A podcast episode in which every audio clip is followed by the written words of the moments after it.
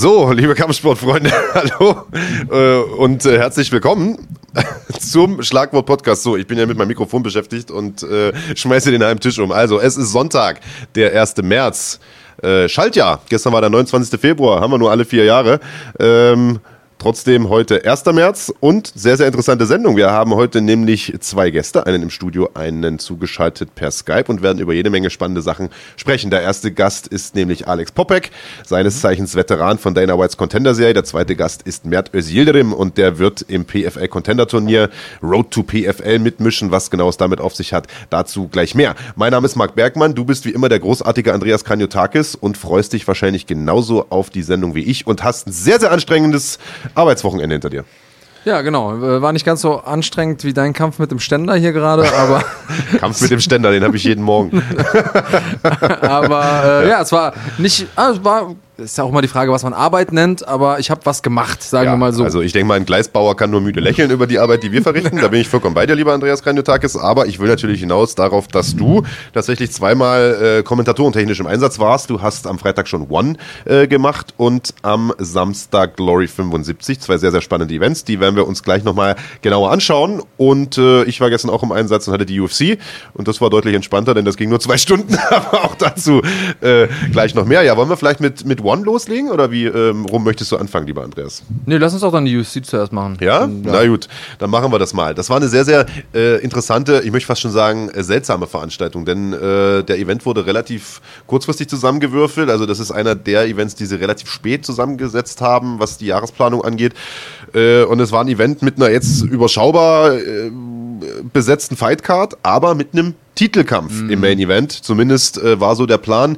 Der äh, Fliegengewichtstitel sollte, der ja aktuell noch oder bis dato noch gehalten wurde von Henry Cejudo, äh, sollte abgelegt werden. Der will künftig nur noch im Bantamgewicht antreten. Dementsprechend braucht es einen neuen Titelträger und der sollte ermittelt werden zwischen Joseph Benavides und Davison Figueredo. Der eine altgedienter Veteran, der schon ein paar Titelchancen hatte, jedes Mal knapp vorbeigeschrammt ist mhm. äh, oder auch mal nicht ganz so knapp, aber vorbeigeschrammt ist auf jeden Fall. Und Davison Figueredo, aufstrebendes junges Talent aus Brasilien, äh, Dampf in den Fäusten ohne Ende, einer, auf dem viele Augen äh, ge gelegen haben oder gerufen geruht haben in den letzten Monaten.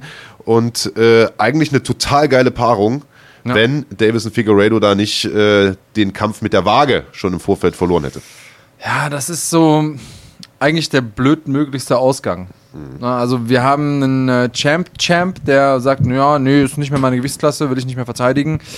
Der ähm, sich dann zurückzieht und äh, aus der Entfernung gucken kann. Dann haben wir da zwei spannende Akteure, das muss man ja wirklich sagen, ja. die ähm, auch was hergegeben haben an Storyline. Also Benavides, der harter Arbeiter ist, super lange schon in der UFC ist, eigentlich alles erreicht hat bis auf den Titel. Und jetzt hier im dritten Anlauf, man hatte immer das Gefühl, okay, beim ersten Mal war er noch nicht so weit, beim zweiten Mal war es irgendwie knapp und dann jetzt, oder der andere war einfach vom äh, Style-Matchup nicht so sein Ding und jetzt kann er es aber nochmal rocken. Und dann ähm, macht das Figueredo, der wirklich wie aus einer anderen Liga aussah, muss, ja. muss man sagen. Also der wirkte technisch besser, aber er wirkte vor allen Dingen auch physisch viel imposanter. Und das ist jetzt so ein bisschen das Problem, denn jetzt würden manche Leute sagen, ja, der hat ja nur zwei Kilo, äh, zwei Pfund mehr auf der Waage, also un ungefähr ein Kilo. Aber das potenziert sich natürlich hinten raus. Das heißt also, wenn die Kontrahenten ähm, am Tag der Waage ein Kilo mehr haben, dann können die natürlich bis zum Kampf auch noch um einiges mehr draufpacken. Ja. Und jetzt ist das so ein Kampf, wo eigentlich mehr Fragen aufgeworfen wurden als beantwortet. Und das finde ich total schade. Du hast es vollkommen richtig gesagt, er wirkte wie aus einer anderen äh, Liga, glaube ich, hast du gesagt, oder mhm. anderen Klasse. Also sowohl technisch, er war äh, schneller, das Timing war viel besser äh, und so weiter. Aber genauso wie du es gesagt hast, auch physisch wirkte er wie aus einer anderen Klasse, nämlich aus einer anderen Gewichtsklasse. Er war wesentlich größer ja. als äh, Benavides, er war wesentlich kräftiger. Ich kann mich an eine Szene erinnern, als Benavides nach vorn gegangen ist, den Clinch initiiert ist und er ihn einfach so mitgenommen und wie so eine Puppe gegen den Zaun geschleudert hat. Also mhm. äh, das machst du nicht mit einem mit einem Trainingspartner oder mit einem Kämpfer aus, aus deiner Gewichtsklasse eigentlich. Also das wirkte schon wie zwei unterschiedliche äh, Gewichtsklassen. Und ich bin vollkommen bei dir. Also äh, es war ein gutes Kilo, was er zu viel hatte, zweieinhalb Pfund, das sind glaube ich 1,1, schieß mich tot Kilo. Ja. Äh, und ich sag mal, mit Rehydrieren und so weiter, ich denke mal, der wird äh, ein paar Kilo mehr auf den Rippen gehabt haben als Benavides. Und letztlich äh, hat er Benavides dann in der zweiten Runde auch umgehauen auch das war aber ein bisschen kurios, denn er hat ihm vorher unabsichtlich einen, Kopfstoß verpasst. Es hat sich relativ schnell eine Platzwunde geöffnet und Benavides wirkte daraufhin auch ein bisschen angeschlagen schon. Zumindest stand mm. er dann mhm. nicht mehr Herr seiner Sinne aus meiner Sicht mit irgendwie Hände unten in Schlagdistanz mit dem Rücken am Zaun. Ist natürlich eine Einladung für Figueredo und er hat sich Klar. das nicht zweimal sagen lassen, hat ihm direkt die Rechte reingehämmert und da war die Messe eigentlich gelesen. Es gab da noch zwei Fäuste oben drauf, die hätte es gar nicht mehr gebraucht äh, und damit hat er diesen Kampf gewonnen ist nicht Champion, weil er, wie gesagt, ja. das Übergewicht hatte. Also nur Benavides konnte ja Champion werden er selbst nicht. Und das ist jetzt eigentlich, so sagen zumindest viele äh, Experten, der absolute Todesstoß äh, für diese Gewichtsklasse. Denn das ist ja eine Gewichtsklasse, die ohnehin äh, schon eigentlich seit Beginn an, seit 2012 gibt es sie ja erst,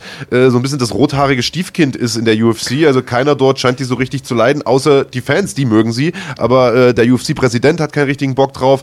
Als Demetrius Johnson jahrelang Champion war, hat man sich jetzt nicht wirklich Mühe gegeben, das zu promoten.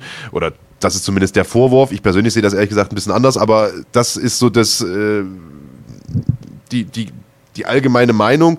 Ähm, dann hat man Henry Cejudo als Champion gehabt, der hat den Titel jetzt abgelegt. Jetzt hat man keinen neuen Champion, der Titel bleibt vakant. Also es ist natürlich eine total doofe Situation. Was glaubst du denn, wie es weitergeht? Schafft man die Gewichtsklasse ab und lässt Figueredo im Bantamgewicht vielleicht gegen Cejudo antreten? Oder, und das fände ich persönlich die bessere Lösung, man behält die Gewichtsklasse und lässt Figueredo gegen Hussein Formiga antreten. Der ist nämlich der Einzige, der ihn bisher besiegen konnte mhm. äh, vor, einigen, äh, vor einiger Zeit.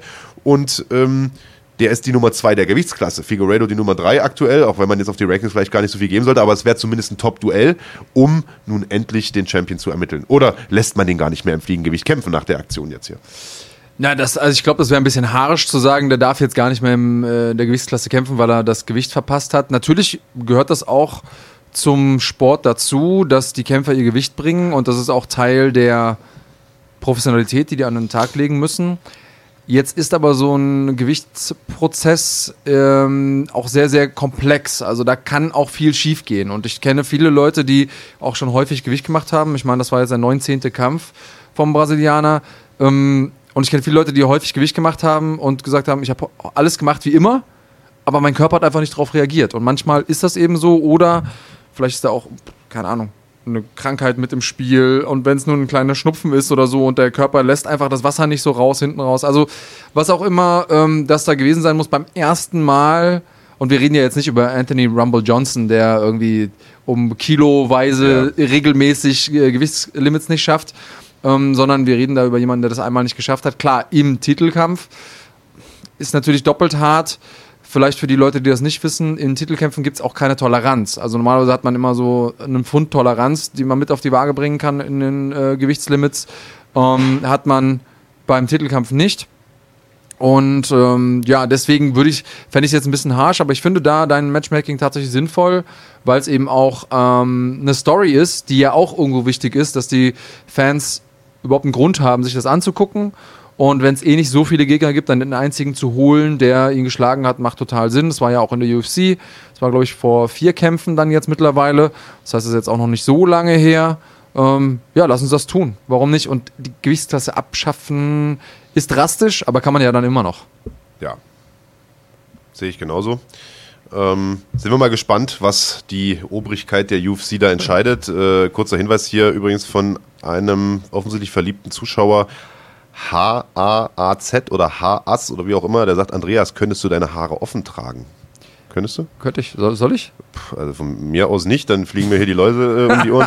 äh, und weil die Frage kam, wie viel äh, Prozent der Gage verliert man, äh, das wurde hier im Chat auch schon beantwortet, tatsächlich 30 Prozent. Also das ist natürlich auch ein empfindlicher Betrag äh, für jeden Kämpfer. 30 äh, Prozent der Gage zu verlieren ist nicht wenig. Oh Mensch, er kennt die Freiheit, er trägt das Haar offen.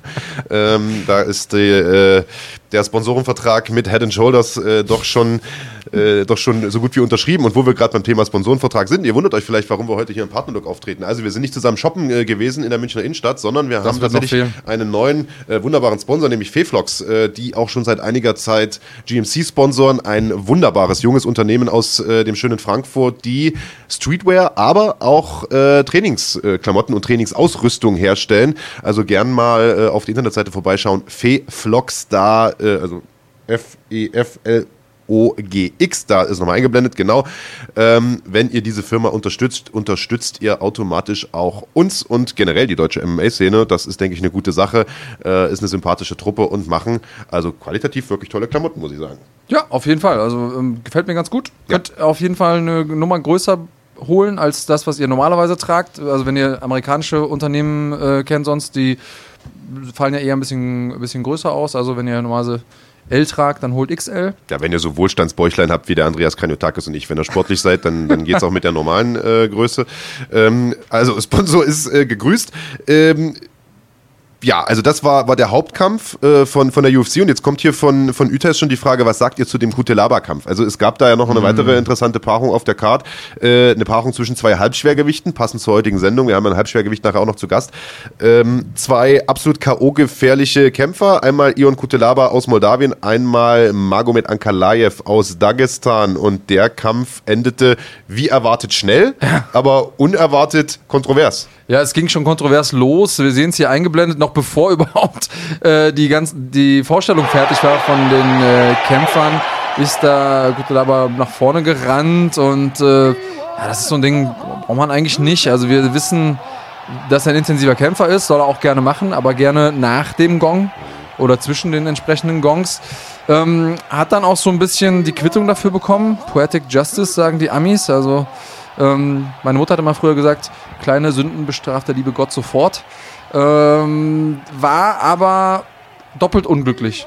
Also zum einen hat er da echt gewackelt, ähm, relativ früh, war so ein bisschen wackelig auf den Beinen unterwegs, angeschlagen definitiv, hat dann da auch ein paar High-Kicks äh, abbekommen, in Anführungsstrichen, also hat die alle geblockt, hat man nachher dann auch gesehen in der Wiederholung, ich glaube drei Stück waren es und ähm, sein Gegner ist auch der einzige in der Gewichtsklasse, also der jetzt momentan noch aktiv ist, der zwei High-Kick-KOs im Rekord hat. Deswegen sind die natürlich gefährlich, klar. Aber meiner Meinung nach zu früh abgebrochen. Was sagst du? Ich sehe es genauso. Also, äh, wobei man aber eben auch sagen muss, es ist äh, eine Sekunde, also eine Entscheidung, die ja in Millisekunden getroffen werden muss. Und äh, ich habe das Ganze live kommentiert. Ich fand auf den ersten Blick auch zu schnell abgebrochen. Nach der Zeitlupe war es dann aus meiner Sicht klar, dass es zu früh abgebrochen war. Aber du hast gerade gesagt, da gab es drei High-Kicks und es sah so aus, als ob da zumindest ein, zwei durchgekommen wären. War nicht so, die wurden alle drei geblockt. Äh, aber ich sag mal, wenn da ein Typ steht und du denkst, der Referee stand auch auf der anderen Seite, der Winkel ne, hat das nicht so richtig hergegeben, der Sichtwinkel, der dachte wahrscheinlich, er hat mindestens ein, zwei Kicks genommen, dann nimmst du den sicherheitshalber mal aus dem Kampf. Denn so ein Highkick, manche Leute sind halt einfach, haben so gute Nehmerfähigkeiten, äh, dass sie zu hart sind für, für ihre eigene Gesundheit. Ähm, ich bin auch der Meinung, es war ein Fehler. Aber ich glaube, man kann das dem Referee äh, Kevin McDingensbummens, ich weiß gar nicht, wie er heißt, äh, in dem äh, Fall gar nicht unbedingt vorwerfen. Äh, ich glaube, der hat das gut gemeint. Äh, aber ja, ist schade. Ich würde mich freuen, wenn wir diesen Kampf nochmal sehen. Ich fand diese Aktion, die wir jetzt hier ein paar Mal äh, gesehen Kevin haben, von, McDonald von heißt. Kevin McDonald, von Ion Kutelaba irgendwie auch total blöd. Also man kennt ihn ja, dass er diese Psychospielchen, diese psychologische Kriegsführung Mhm. macht auf der Waage, dass er da die Leute anschreit und äh, so auf Nase kommt. Das hat er jetzt hier direkt vor dem Kampf versucht. Ich Auf würde, Nase muss ich dir äh, ganz ehrlich sagen, würde ihm dafür auch eine Strafe reindrücken, äh, denn das hat im äh, Oktagon nichts zu suchen, dass er darüber geht zum Gegner, bevor der Kampf losgeht. Und ich finde es absolut eiskalt und cool, wie Magomed Ankalaev da reagiert hat. Denn alle haben sich gewundert, was ist denn da passiert, was ist denn da los? Der hat da versucht, wie man so schön sagt, Brust an Brust, Nase an Nase da ranzugehen und ein bisschen Theater zu machen. Und Ankalaev hat sich da überhaupt nicht für interessiert. Der hat einfach Underhook, hat ihn umgedreht, Richtung Zaun geworfen. Das nächste, was jetzt in dem Straßenkampf gekommen wäre, wäre, er hätte sofort einen Kick vom Kopf gekriegt oder eine, eine Mega-Bombe und dann wäre die Messe sowieso gelesen gewesen. Also total sinnlose Aktion auch von Ion Kutelaba. Aber trotzdem würde ich diesen Kampf halt gern nochmal sehen. Der wäre mit Sicherheit nicht ohne gewesen. Ja. Und äh, ich, ich weiß nicht, was, was sein Plan da war, ob er nur so getan hat, als wäre er angeschlagen, weil der Treffer, den er kassiert hat, sah so hart nicht aus. Oder ob er wirklich angeschlagen war und deshalb gewackelt hat. Also wenn er nur so getan hat, dann ist es doppelt doof, weil dann hat er sich ja quasi selbst besiegt. Hier. Also wenn er nur so getan hat, ist er ein ziemlich guter Schauspieler. Das sah ja. schon sehr authentisch ja. aus. Ich glaube, dass er auch durch diesen Abbruch schon echt eine fette Strafe bekommen hat. Das muss man sagen. Ob der Kampf anders ausgegangen wäre, wäre er länger gelaufen, ist eine andere Frage. Also Ankalaev ist ja ein Monster, hat jetzt hier gerade seinen äh, 13. Sieg eingefahren.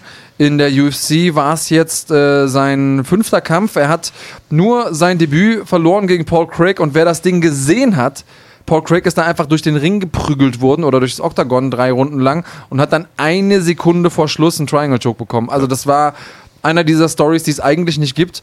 Und äh, insofern eine kleine Unauf Merksamkeit, eine kleine Unachtsamkeit da bei ihm im Rekord, aber den Typen muss man auf jeden Fall auf dem Zettel haben. Der Typ ist brandgefährlich. Ähm, kommt von Akhmat aus, äh, aus Russland, 27 Jahre jung, also ich kann mir ganz gut vorstellen, dass der irgendwann auch mal äh, demnächst im Titelgeschehen mit dabei ist, wenn er nicht so, ich sag mal, aus Vermarktungssicht ein bisschen schwierig wäre für die UFC, wäre der wahrscheinlich schon relativ äh, früh im Gespräch gewesen. Krasser Typ, klar, auch den Kampf nochmal zu sehen, äh, sehe ich natürlich gerne, aber da muss man äh, kurze Laber vorher sagen, so Kollege, ne, kannst gerne ein bisschen Show machen. Reiß dich am Riemen. Ja, ja, also ja. Äh, gehört mit dazu, ne? Klappern gehört zum Handwerk, sagt man, aber alles muss im Rahmen bleiben. Absolut. Und äh, ja, zu früh abgebrochen haben wir jetzt schon äh, gesagt. Dann haben wir einen Kampf noch mit dabei gehabt, der ist vielleicht ein bisschen spät abgebrochen gewesen. Genau, oder äh, fangen wir vielleicht mal ein bisschen mit dem Bigger Picture an, wie, wie die Amerikaner sagen. Es gab äh, zwei Damenkämpfe im Hauptprogramm, beide in der Federgewichtsklasse. Eine Klasse, die nicht unbedingt stark besetzt ist oder, wenn wir ehrlich sind, gar nicht besetzt ist, sondern da gibt es vier, fünf Kämpferinnen, mehr gibt es da nicht, da gibt es nicht mal eine Rangliste zu. Mhm. Äh, es gibt aber eine Titelträgerin, nämlich Amanda Nunez, die ist Doppelchampion Titel im Bantam und im Federgewicht und die brauchen natürlich auch Herausforderinnen. Ja. Und äh, dementsprechend kann man davon sprechen, dass diese beiden Kämpfe gestern so eine Art, ich habe es Bewerbungsgespräch äh, äh genannt, mhm. ähm, ja, ich will nicht sagen inoffizielles Turnier waren, aber es stand im Vorfeld schon fest, wer dort äh, einen besonders spektakulären Sieg davonträgt, der äh, ist möglicherweise der nächste Titelherausforderer von Amanda Nunes. Ich spreche von einmal Megan Anderson gegen Norma Dumont. Da hat sich Megan Anderson durchgesetzt durch einen wirklich wunderschönen K.O. in der ersten Runde. Schöner Konter Rechte rausgesteckt. Äh, Norma Dumont aus Brasilien hat ihr UFC-Debüt gefeiert, ist da voll reingelaufen hat sich auf dem Allerwertesten gesetzt, wurde aus dem Kampf genommen, Abbruch vollkommen in Ordnung. Und dann im Co-Hauptkampf haben wir Felicia Spencer gesehen. Die äh, kennen wir noch aus ihrem Kampf gegen Cyborg, mhm. den sie vor, oh, ich sag mal, einem halben Jahr gemacht hat, wo sie zwar verloren hat, aber über drei Runden gegangen ist, unglaublich viele Schläge genommen hat, aber immer wieder nach vorn gekommen ist. Also da hat sie sich eine Menge Fans verdient mit diesem Kampf. Äh, sie traf auf die Französin Sarah Fern, die die größte Außenseiterin war auf dieser Fightcard bei den Buchmachern. Zu Recht. Zu Recht, wie sich am Ende rausgestellt hat. Sie hat zwar ganz gut angefangen, ist dann aber spätestens, als sie auf den Boden gebracht wurde von Felicia Spencer, auseinandergenommen worden nach Strich und Faden. Und äh, da ist genau das dann passiert, was du gerade angesprochen hast. Da hat sich der Referee doch ein bisschen äh, Langzeit gelassen. Ich glaube, das war äh, Big Dan Miragliotta. Man weiß, der ist nicht so zimperlich, aber bei ja. den Mädels, da hat er schon relativ lang laufen lassen, weil äh, die Französin, die hat da gefühlte 30 Ellbogen unbeantwortet äh, ins Gesicht bekommen. Das sah nicht gesund aus. Nee, und das sind jetzt auch keine Techniken, wo man sagt, okay, das ist irgendwie ein halbherzig geschwungener Schlag, äh, Ground and Pound, wo man sagt, ja, da kommt eh nicht so viel an, sondern das waren wirklich knochenharte Ellbogenstöße und es war auch schon, weiß ich, 30 Sekunden vorher absehbar, rauskommen tut sie da nicht mehr. Wie gut verwaltet sie da jetzt den Schaden noch? Ähm, das ist ja auch so ein bisschen, irgendwann kommt man an den Punkt, wo man weiß, okay, der Kämpfer kommt da jetzt nicht mehr raus, aber man lässt ihn da noch mit so ein bisschen Gesicht rauskommen. Ähm, und der, der oben ist, ist quasi in der Situation, dass er den Unterlegenen in eine Situation bringen muss, dass er so viele Schläge kassiert, dass es klar ist, okay, es macht jetzt keinen Sinn mehr, weiterlaufen zu lassen. Und das hat Spencer für mich schon weitaus früher gemacht. Ich glaube jetzt nicht, ähm, dass die Französin da jetzt langwierige Schäden davontragen wird, aber braucht man so eigentlich nicht. Nee, sah auch nicht gut aus, denn einfach, und der Sieg war einfach ein klarer Sieg. Das hätte man, wie gesagt, ein paar Sekunden eher auch abbrechen können. Jetzt ist natürlich die Frage, äh, welche von beiden Siegerinnen äh, lässt man weiterziehen zum Titelkampf? Wir haben mit Megan Anderson eine, die hat einen K.O. in der ersten Runde geholt, Felicia Spencer und TKO, beide unglaublich dominant. Mhm. Megan Anderson hat hinterher gesagt, ich bin die einzige Federgewichtlerin, die eine Siegesserie vorweisen kann. Zwei mhm. Siege in Folge nämlich. Felicia Spencer hat jetzt einen Sieg, aber hat in der Vergangenheit auch mal gegen Megan Anderson gewonnen. Also theoretisch mhm. müsste man ihr eigentlich den Vortritt geben. Ich persönlich fände es am besten, wenn man beide nochmal gegeneinander kämpfen lässt. Die haben ja, wie gesagt, beide kaum Schweißtropfen vergossen in diesen Kämpfen. Morgen. Wäre aus äh, meiner, also morgen vielleicht nicht, aber äh, nächsten Monat oder Ja. in, in, in zwei Monaten.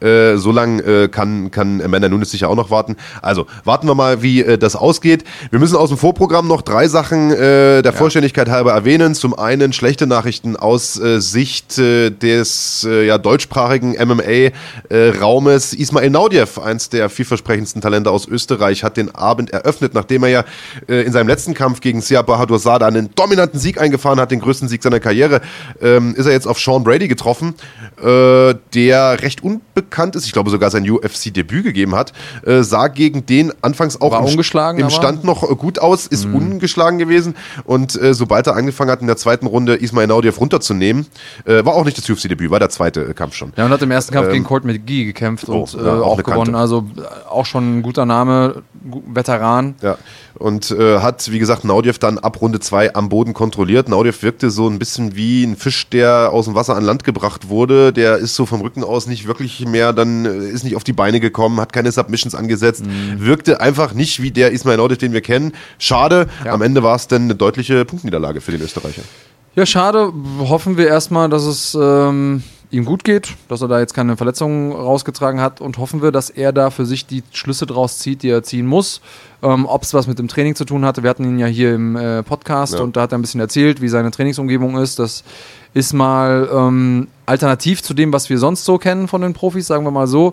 Also er hat da relativ viele Baustellen gleichzeitig, eigenes Gym, muss viel Training geben, hat da wenige Leute, die wirklich als Coach auf ihn einwirken können. Ja, nicht nur Ähm, wenige, er hat, glaube ich, gar keinen, so wie ich das verstanden habe. Er trainiert Ja. sich quasi in Deutschland selbst, hat natürlich ein Trainingslager da im, im Hard Knocks in, in Florida. Mhm. Äh, aber das sind sechs, acht Wochen oder wie auch immer, wie lange er da ist. Das ist Ja. jetzt äh, wichtig, aber äh, noch wichtiger ist ja das Regeltraining. Und wenn Mhm. er da keinen hat, der ihn äh, auf täglicher Basis in den Allerwertesten tritt, dann kann das schon hinderlich sein. Ob es daran lag, wissen wir nicht. Nein, nein, das ist Äh, alles Spekulation aber, von außen. Also ähm, so oder so äh, sind ja immer Nachjustierungen, selbst wenn man gewinnt, notwendig. Ja. Und ähm, ich bin jetzt keiner, der sagt, okay, du hast jetzt verloren, äh, jetzt musst du dein komplettes Leben umstellen, um Gottes Willen. Das ist, kennt man als Kämpfer, das sind immer dann die Leute, die schlaue Ratschläge haben. Aber ich habe trotzdem die Hoffnung, dass er da sich jetzt nicht von entmutigen lässt und dass er für sich die Schlüsse daraus zieht, die er ziehen muss. Und wir werden dir beim nächsten Mal wieder genauso die Daumen drücken. Ja, absolut. Und äh, es äh, weiterhin erwähnenswert war ein junger Mann, der den zweiten Kampf auf der Card gemacht hat. Also das Vorprogramm war fast schon unterhaltsamer als das Hauptprogramm. Äh, Spike Carlyle heißt der gute Mann, der Alpha Ginger nennt er sich. Also der war, äh, der Name ist auch Programm, also kleiner Typ mit roten Haaren.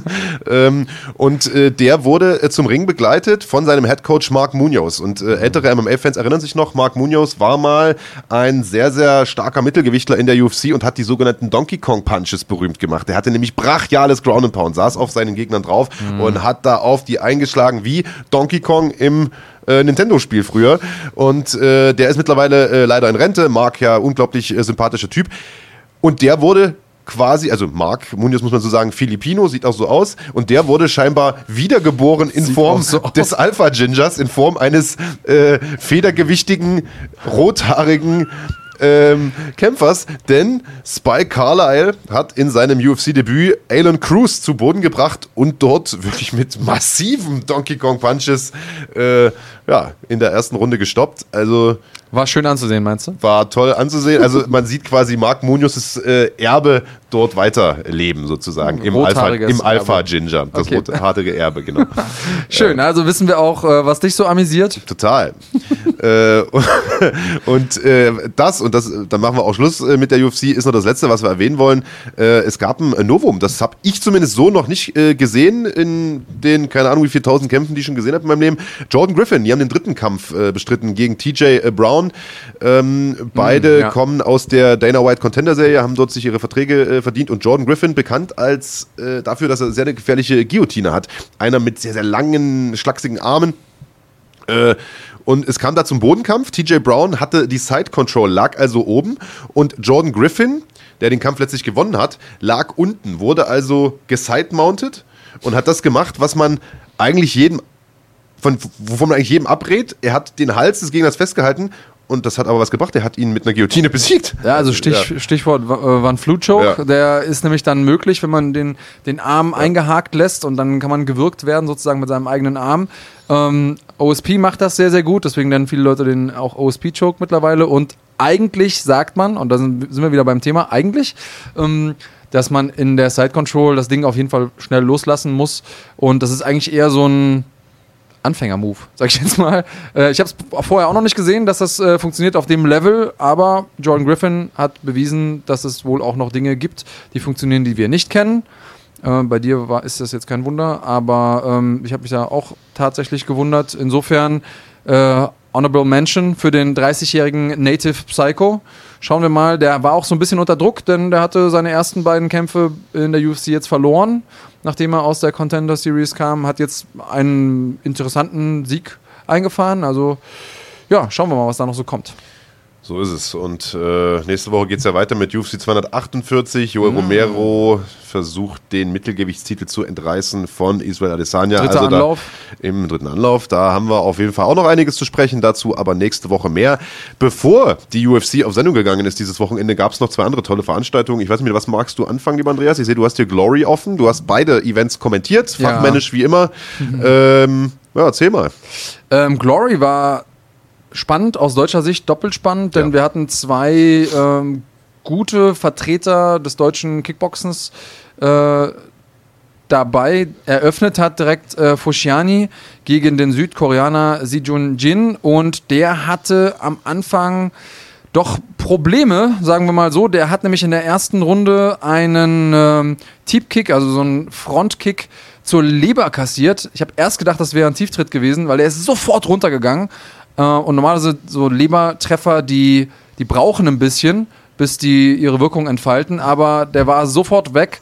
Meiner Meinung nach hat er da auch echt vom Referee die Zeit bekommen. Also Paul Nichols, der ist ein sehr, sehr guter Mann, hat auch die Zeit bekommen, die er da gebraucht hat. Und wieder, da sehen wir es, geht da zu Boden, windet sich vor Schmerzen. Also das, äh, der Typ ist ein richtig harter Hund. Also wer sich so windet im Kampf, der äh, hat echt Schmerzen. Und dass er sich davon nochmal erholt hat, erstmal und weitergemacht hat, große, großes Lob und große ähm, Anerkennung dafür. Aber wie er dann zurückgekommen ist, absoluter Wahnsinn, denn der ist dann äh, mit Pauken und Trompeten zurückgestartet in den Kampf und hat in der zweiten Runde äh, Sijun Jin mit einem schönen Kniestoß zum Kopf auch nochmal seinerseits zu Boden geschickt. Und ähm, hat äh, damit dann die zweite Runde auch äh, 10 zu 8 gewonnen und in der dritten Runde auch konstant Druck gemacht, mehr Treffer gelandet und damit das Ding souverän nach Hause geholt. Also großartiger Kampf von Fushiani, der ja, sich hier etabliert in der äh, Glory-Liga und beweist, dass er hier hingehört. Gefällt mir sehr, sehr gut. Ist auf jeden Fall ein Junge, den man im Auge behalten sollte. Er hat seinen ersten Glory-Kampf ja verloren und äh, jetzt quasi den, den zweiten Kampf dann gewonnen. Äh, toller Sieg an dieser Stelle. Auch, wie du schon sagst, beherzte Leistung, Andreas. Äh, so gut lief es für den zweiten Deutschen auf der Karte leider nicht. Wir hatten ja vor zwei Wochen, glaube ich, Jakob Stüben hier zugeschaltet mhm. per Skype, der uns ein bisschen über seine Vorbereitung äh, berichtet hat, sein mentales Training, seine Motivation, aber eben auch sein physisches Training. Er äh, stand vor dem größten Kampf seiner Karriere gegen Yusri Belgari, ehemaliger Titelherausforderer gewesen bei Glory und der sollte jetzt so ein bisschen als äh, Contender nochmal aufgebaut werden von Glory. Und äh, da hat man ihm Jakobs Düben so ein bisschen, ich will nicht sagen als Aufbaugegner hingestellt, aber äh, das, das war bestimmt die Idee. Das war die Idee dahinter. Das äh, macht man ja oft mal so. Oftmals mhm. geht das aber auch in die Hose. Und wir haben natürlich gehofft, dass es auch in diesem Fall in die Hose geht und haben dem Jakobs Düben die Daumen gedrückt. Aber das hat leider nicht so ganz funktioniert. Wir sehen es hier im Hintergrund schon eingeblendet.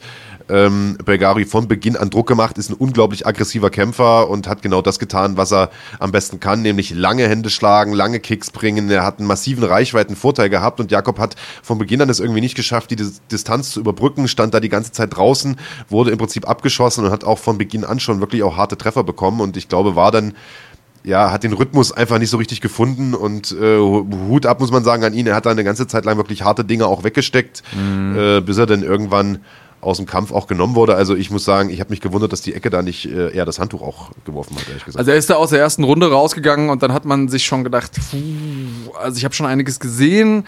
Auch schon manchmal Leute gesehen, wo du gedacht hast, die kommen nicht mehr zurück und kommen nochmal zurück, aber das hielt ich schon für sehr, sehr unwahrscheinlich. Ähm, Du hast es jetzt beherzt genannt, das war er auf jeden Fall. Trotzdem habe ich äh, so ab der zweiten Hälfte der ersten Runde das Gefühl gehabt, dass er, wir sehen es jetzt hier auch schon so ein bisschen verhalten ist, zögerlich in seinen Aktionen. Das ist nicht der Jakob Stüben, den er sich auch da gewünscht hat im Kampf. Und das hat man dann früh gesehen. Und irgendwann hat er dann eins, zwei Schläge abbekommen und dann war er eigentlich nur noch im, im Fluchtmodus oder im ja, Reaktionsmodus. Und es ist ganz schwer, einen Kampf zu gestalten, wenn man reagiert und nicht agieren kann. Wir sehen es hier bei Gawi mit Kombinationen, mit starken Treffern. Stüben dreht sich da teilweise weg. Also das hat schon auch ein bisschen wehgetan beim Zugucken, muss ich sagen. Ja, also schade. Äh, trotzdem Hut ab an Jakob Stüben, dass er sich dieser Herausforderung da gestellt hat. Und äh, wir hoffen, dass du da die nötigen Lehren draus ziehst, stärker daraus wirst, daran wächst und das würde ich äh, in Bälde wiedersehen. Äh, lieber Jakob, äh, das der Vollständigkeit halber noch, im Hauptkampf gab es auch noch einen Titel, der auf dem Spiel stand. Ja. Patch äh, Panumrung Kiatmokao, kurz Patch genannt, hat seinen Gürtel verteidigt äh, gegen äh, Sergei Adamczuk. Adamczuk ja. so viele Kämpfe dieses Wochenende. Äh, und das, also muss ich sagen, hätte ich mir ausgeglichener vorgestellt, dass du, das war ja pure Dominanz vom Thai. Ja, pure Dominanz. Einzige kleine Kratzer sozusagen in seiner scheinenden Rüstung war ein Punktabzug, den er sich da selber hat zu Schulden kommen lassen. Also war sein eigener größter Gegner in einem Kampf, weil er ja immer mal wieder Techniken eingestreut hat, die so im Thai-Boxen zwar erlaubt sind, im äh, Kickboxen oder unter dem Glory-Regelwerk eben nicht. Mhm. Und ähm, ja, das hat auch dann Adamchuk manchmal ein bisschen beantwortet mit seinen, mit un ich weiß nicht, Unfairness seinerseits, aber mit auf jeden Fall, äh, sag ich mal, Techniken aus, dem, aus der Grauzone des Kickboxens. Also ja, auch ein bisschen unschöne Sachen mit dabei. Insgesamt war es äh, auf jeden Fall ein äh, würdiger Herausforderer, der aber leider eine für sich nicht würdige Leistung abgerufen hat. Er war auch sehr, sehr unzufrieden mit sich selbst ähm, und es war jetzt sein dritter Versuch, Patch zu schlagen. Ich glaube, ein viertes Mal will er es nicht sehen und wollen es auch dann die Fans nicht mehr sehen, weil das war weit weg von ähm, einer Möglichkeit. Man hat also zu keiner Sekunde gedacht, okay, vielleicht macht Adam Schuck das auch noch. Insofern äh, dominante Performance vom Champion, so kennen wir ihn. Jetzt äh, sein zwölfter Sieg, glaube ich, gewesen bei Glory. Also der ist vielleicht der dominanteste Champ bei Glory, den es so gibt. Und ähm, eine Sache gab es auch noch, und zwar der neue Gegner wurde bekannt gegeben von niemand Geringerem als Batrahari. Butter. Butter. Butter. Ja. Genau, am 20. Juni äh, wird der nämlich. wie, wie, sagt man es richtig, äh, bitte, Ring. Herr Linguist? Nee, keine äh, Ahnung, Alter. Ich äh, habe nur. Butter? Ba ist Butter, Butter. Butter. Okay, äh, Butter. Brett und Butter, Butter. Harry? Ähm, okay. Nee, man muss so mit, mit dem Hauchen, muss man das. Äh, du ah, machst Butter. das schon richtig. Butter. Butter Harry wird am 20. Juni, hier sehen wir es, das stand schon vorher fest, zurückkehren in den Glory Ring. Es äh, stand nur noch nicht fest gegen wen. Das Ganze wurde so ein bisschen Geheimniskrämerei. Gestern erst vorm Hauptkampf von Glory 75 verkündet und es wird niemand Geringeres sein als Benjamin Adekbui. Die meisten Experten haben schon damit gerechnet. Macht natürlich total Sinn. Adekbui hochgerankt im Halbschwergewicht, Teamkollege von Rico Verhoeven. Das heißt, man könnte da theoretisch auch noch eine schöne Storyline spinnen. Wenn er den jetzt umlegt, dann könnte Rico Verhoeven Rache nehmen oder wie auch immer. Storyline jetzt mal dahingestellt, ist ein toller Kampf. Denn ja. äh, Benny Adekbui, einer, dessen Karriere ich schon seit Zeiten in Rumänien verfolge, also ich habe die ersten Kämpfe von ihm auch live gesehen, damals noch bei Super Combat. Ein super sympathischer Typ, ein total interessanter Kämpfer auch, ein Knockout-Spezialist, aber ist Badr für ihn vielleicht eine, eine Nummer zu groß, lieber Andreas? Naja, äh, gibt es jemanden, äh, für den äh, Butter nicht eine Nummer zu groß ist, ist die große Frage. Also, ja, Rico Verhoeven. Ja, ja, ja, ich sag mal so, Rico ähm, sah ja auch nicht so gut aus gegen ihn. Das stimmt. Und, ähm, Im zweiten Kampf zumindest nicht, ja. ja, im zweiten Kampf. Mhm. Und äh, auf der anderen Seite ist aber Rico derjenige, der die Gewichtsklasse leer gefegt hat. Also, wen kannst du ihm da jetzt äh, vorsetzen mit dem Gefühl, ja, der, der macht's auf jeden Fall. Mhm. Für mich ist äh, Hari um mal den Vornamen zu vermeiden, ähm, jemand, der so schwer auszurechnen ist, dass es auch schwer zu sagen ist, okay, wen kannst du ihm denn entgegenstellen? Natürlich sind wir im Schwergewicht. Natürlich kann jeder diesen goldenen Schlag treffen und äh, vielleicht ist auch irgendjemand dabei, der technisch ihn so weit auseinandergenommen hat, dass er gesagt hat, ah, ich habe jetzt hier den Ansatz, ist alles möglich mein Geld würde ich trotzdem erstmal auf den Marokkaner setzen, um nochmal den Namen zu vermeiden. Ja, ja also bin ich, bin ich auch bei dir. Ähm, aber es wird, glaube ich, ein äh, unterhaltsames Duell. Also ja, das, das auf jeden das Fall. glaube ich auch. Ja. Und das Einzige, was ich hoffe und was haben wir jetzt auch gleich, als der Kampf angekündigt wurde online, da kam schon wieder die Häme. Ähm, oder als die Frage gestellt wurde, was glaubt ihr, wer wird der nächste Gegner? Da haben alle geschrieben, ja, Badr selbst, das wäre seine Verletzung. Das ist eben die große Frage, hält sein Körper? Denn äh, wir haben jetzt ihn zweimal gegen Rico gesehen, zweimal hat er sich verletzt äh, wir klopfen mal auf Holz hier und hoffen, dass Badr gesund bleibt und einen tollen Kampf liefert gegen Benny Adekbui. Das war's mit Glory. Das Ganze könnt ihr nachholen äh, auf dem Runfighting-Kanal. Hier auf YouTube äh, gibt's das noch zu sehen. Ein Event, den würden wir vielleicht relativ schnell abhaken, damit wir dann zu unserem Gast kommen, obwohl es auch da sehr, sehr viel zu sehen gab. Ja. Nämlich One Championship King of the Jungle mit dem Comeback von Sexy Yama. Unter anderem, ja, genau. Unter anderem. Sexyama war am Start, der hatte, also wir haben ja vorhin schon mal den äh, Begriff Aufbaugegner so in den Raum geworfen. Äh, der hat einen eben solchen auch bekommen. Mhm. Ähm, hat da gegen äh, den Tunesier, den Shark, Mohammed gekämpft. Akiyama hat das relativ souverän gemacht. Wir sehen es hier. Mohammed hat versucht, da früh aggressiv zu sein aggressiv, nicht aggressiv. Ähm, und hat das dann auch aggressiv übel, wie Akiyama. Genau, im Rückwärtsgang hat ihn der Akiyama einmal umgelegt. Das hat aber selbst auch mal anfangs kurzzeitig Schwierigkeiten gehabt. Ich glaube, das sehen wir gleich auch noch. Also der äh, kniete da mal so ein bisschen am Käfig und hat da ein paar Treffer genommen. Aber äh, Sheriff Mohammed, so der Name seines Gegners, äh, ja, war da einfach technisch ein bisschen zu limitiert gegen den erfahrenen, UFC-erfahrenen und Dream-erfahrenen ja. und was weiß ich nicht noch was erfahrenen äh, Yoshihiro Akiyama, der einen Judo-Background hat und ein absoluter Superstar ist daheim in Korea.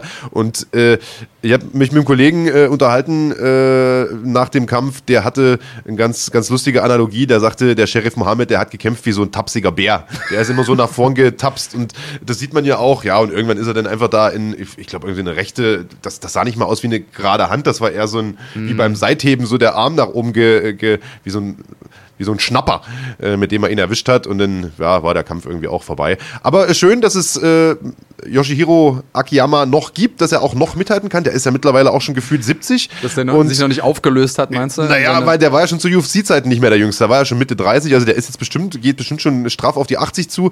Äh, sah vor dem Irgendwo Kampf. zwischen 80 und Verwesung. sah, sah vor dem Kampf auch aus, als ob er die, die Vorbereitungszeit auf, äh, auf der Sonnenbank und äh, im Fitnessstudio verbracht hat. Also super muskulös, mega braun. Graumeliert. Nur die Haare graumeliert. Aber, also, ja, technisch war das jetzt nicht unbedingt der ansehnlichste Kampf, aber für äh, ja, Fans von früher schön zu sehen, dass Sexy Yama immer noch am Start ist. Naja, und äh, wenn man mal so die Businessmöglichkeiten betrachtet, die One jetzt hat, ist, äh, er hat äh, ein Event gefordert in Südkorea. Ja. Und da ist er ein absoluter Superstar. Ich habe es gestern in der Übertragung gesagt, man muss sich vorstellen, Dieter Bohlen würde hier Popstar, einen ja, ja, der singt also, da und ist Model und. Ja, ja, genau. Also der ist äh, auch irgendwie, hat da einen äh, Entertainment-Preis gewonnen. Hier sehen wir auch das Ende. Also, da, äh, da ging einiges. Das ist quasi der Andreas Kanyotakis von Südkorea. Ne? So, so Übrigens äh, interessant, das war äh, eine Veranstaltung, die vor leerer Halle stattgefunden hat, ja, wegen genau. dem Coronavirus, ne? Ein Closed-Door-Event. Closed-Door-Event mhm. und ähm, das war besonders äh, schwierig oder problematisch für äh, den jungen Mann hier, Amir Khan, der ein absoluter Megastar ist, hier vor Ort gewesen, äh, eingelaufen ist und ja, eigentlich nur die Jubelrufe seiner Ecke damit bekommen hat. Und der ist auch jemand, der gerne mal getragen wird. Und das hat ihm nicht gut getan. Also ähm, der hatte Probleme, um es mal, um's mal gelinde zu sagen, gegen seinen ehemaligen äh, Trainingspartner. Und ist da relativ früh auf den Boden genommen worden und wurde dann da submitted mit einem Rear Naked Choke. Also das war, war für ihn keine gute Nacht. Aber für wen es eine gute Nacht war, um äh, da vielleicht einmal einen Sprung zu machen, weil wir müssen ja auch irgendwann mal zum Ende kommen, ist für Janet Todd, die die Championess entthront hat. Stamp Fairtex, die ja, auf jeden Fall das Lieblingskind ist Asiens, wenn es um Kampfsport geht, die schon seit äh, ihrer frühesten Kindheit äh, Thai-Boxen macht, war da schon in ähm, Dokumentationen zu sehen mit acht Jahren, wo sie, wo es irgendwie um, um äh, Thai-boxende Kinder geht. Und die äh, Doppel-Championess ist bei One, die auch wow. im MMA war, genau, ähm, die auch im MMA aktiv ist und da auch ungeschlagen ist bei One. Und ähm, sie hatte schon einen Kampf gegen Todd, allerdings in anderen, also ging es um ihren anderen Gürtel, auch mit einem anderen Regelwerk. Und Todd hat ihr tatsächlich den Titel hier abgenommen. Es war ein knapper Kampf, aber den hat sie trotzdem aus meiner Sicht, wir sehen hier einen schönen High-Kick auch von ihr, äh, aus meiner Sicht verdient gewonnen. Janet Todd überglücklich danach. Die Dame ist ähm, Ingenieurin, auch arbeitet auch in dem Beruf nebenbei, dass sie hier noch ähm, auf äh, Weltebene mitkämpft. Also hat auch was im Köpfchen, die gute. Macht also einen sehr, sehr guten Job und hat den Titel mit zurückgenommen nach Amerika. Also das war auch eine große Sache.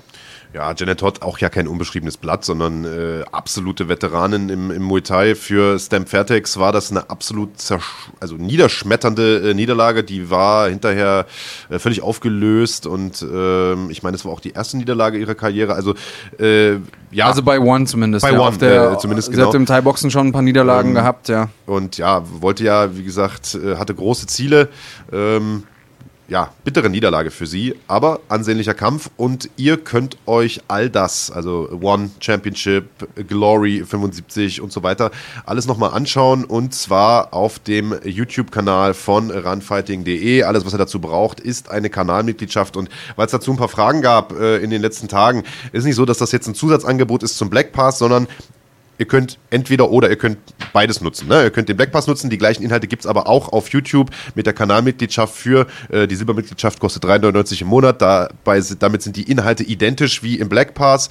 Ähm, aus meiner Sicht äh, ist die YouTube-Mitgliedschaft, also ich finde sie besser, denn YouTube ist einfach komfortabler zu bedienen, ist auf allen äh, Geräten äh, verfügbar und so weiter. Äh, checkt das mal aus. Äh, habt ihr Zugriff auf alle Events, auf die GMC-Veranstaltungen, auf äh, die PFL-Veranstaltungen, die jetzt anstehen werden, auf, wie gesagt, die größten deutschen Events, auf viele große internationale Events, inklusive eben Glory, One, ähm, Enfusion, PFL und so weiter und so fort. Da wird es äh, in den nächsten PFL Wochen. Äh, PFL auch. Ah, okay. In den nächsten Wochen und Monaten noch einiges zu sagen, ge- äh, zu, zu äh, anzukündigen geben. Äh, und falls ihr immer noch nicht verstanden habt, um was es da geht, äh, dann haben wir jetzt hier einen kleinen Einspieler und danach sind wir zurück mit unserem ersten Gast heute, nämlich mit Alex Popek. Bis gleich. PFL gibt's auch.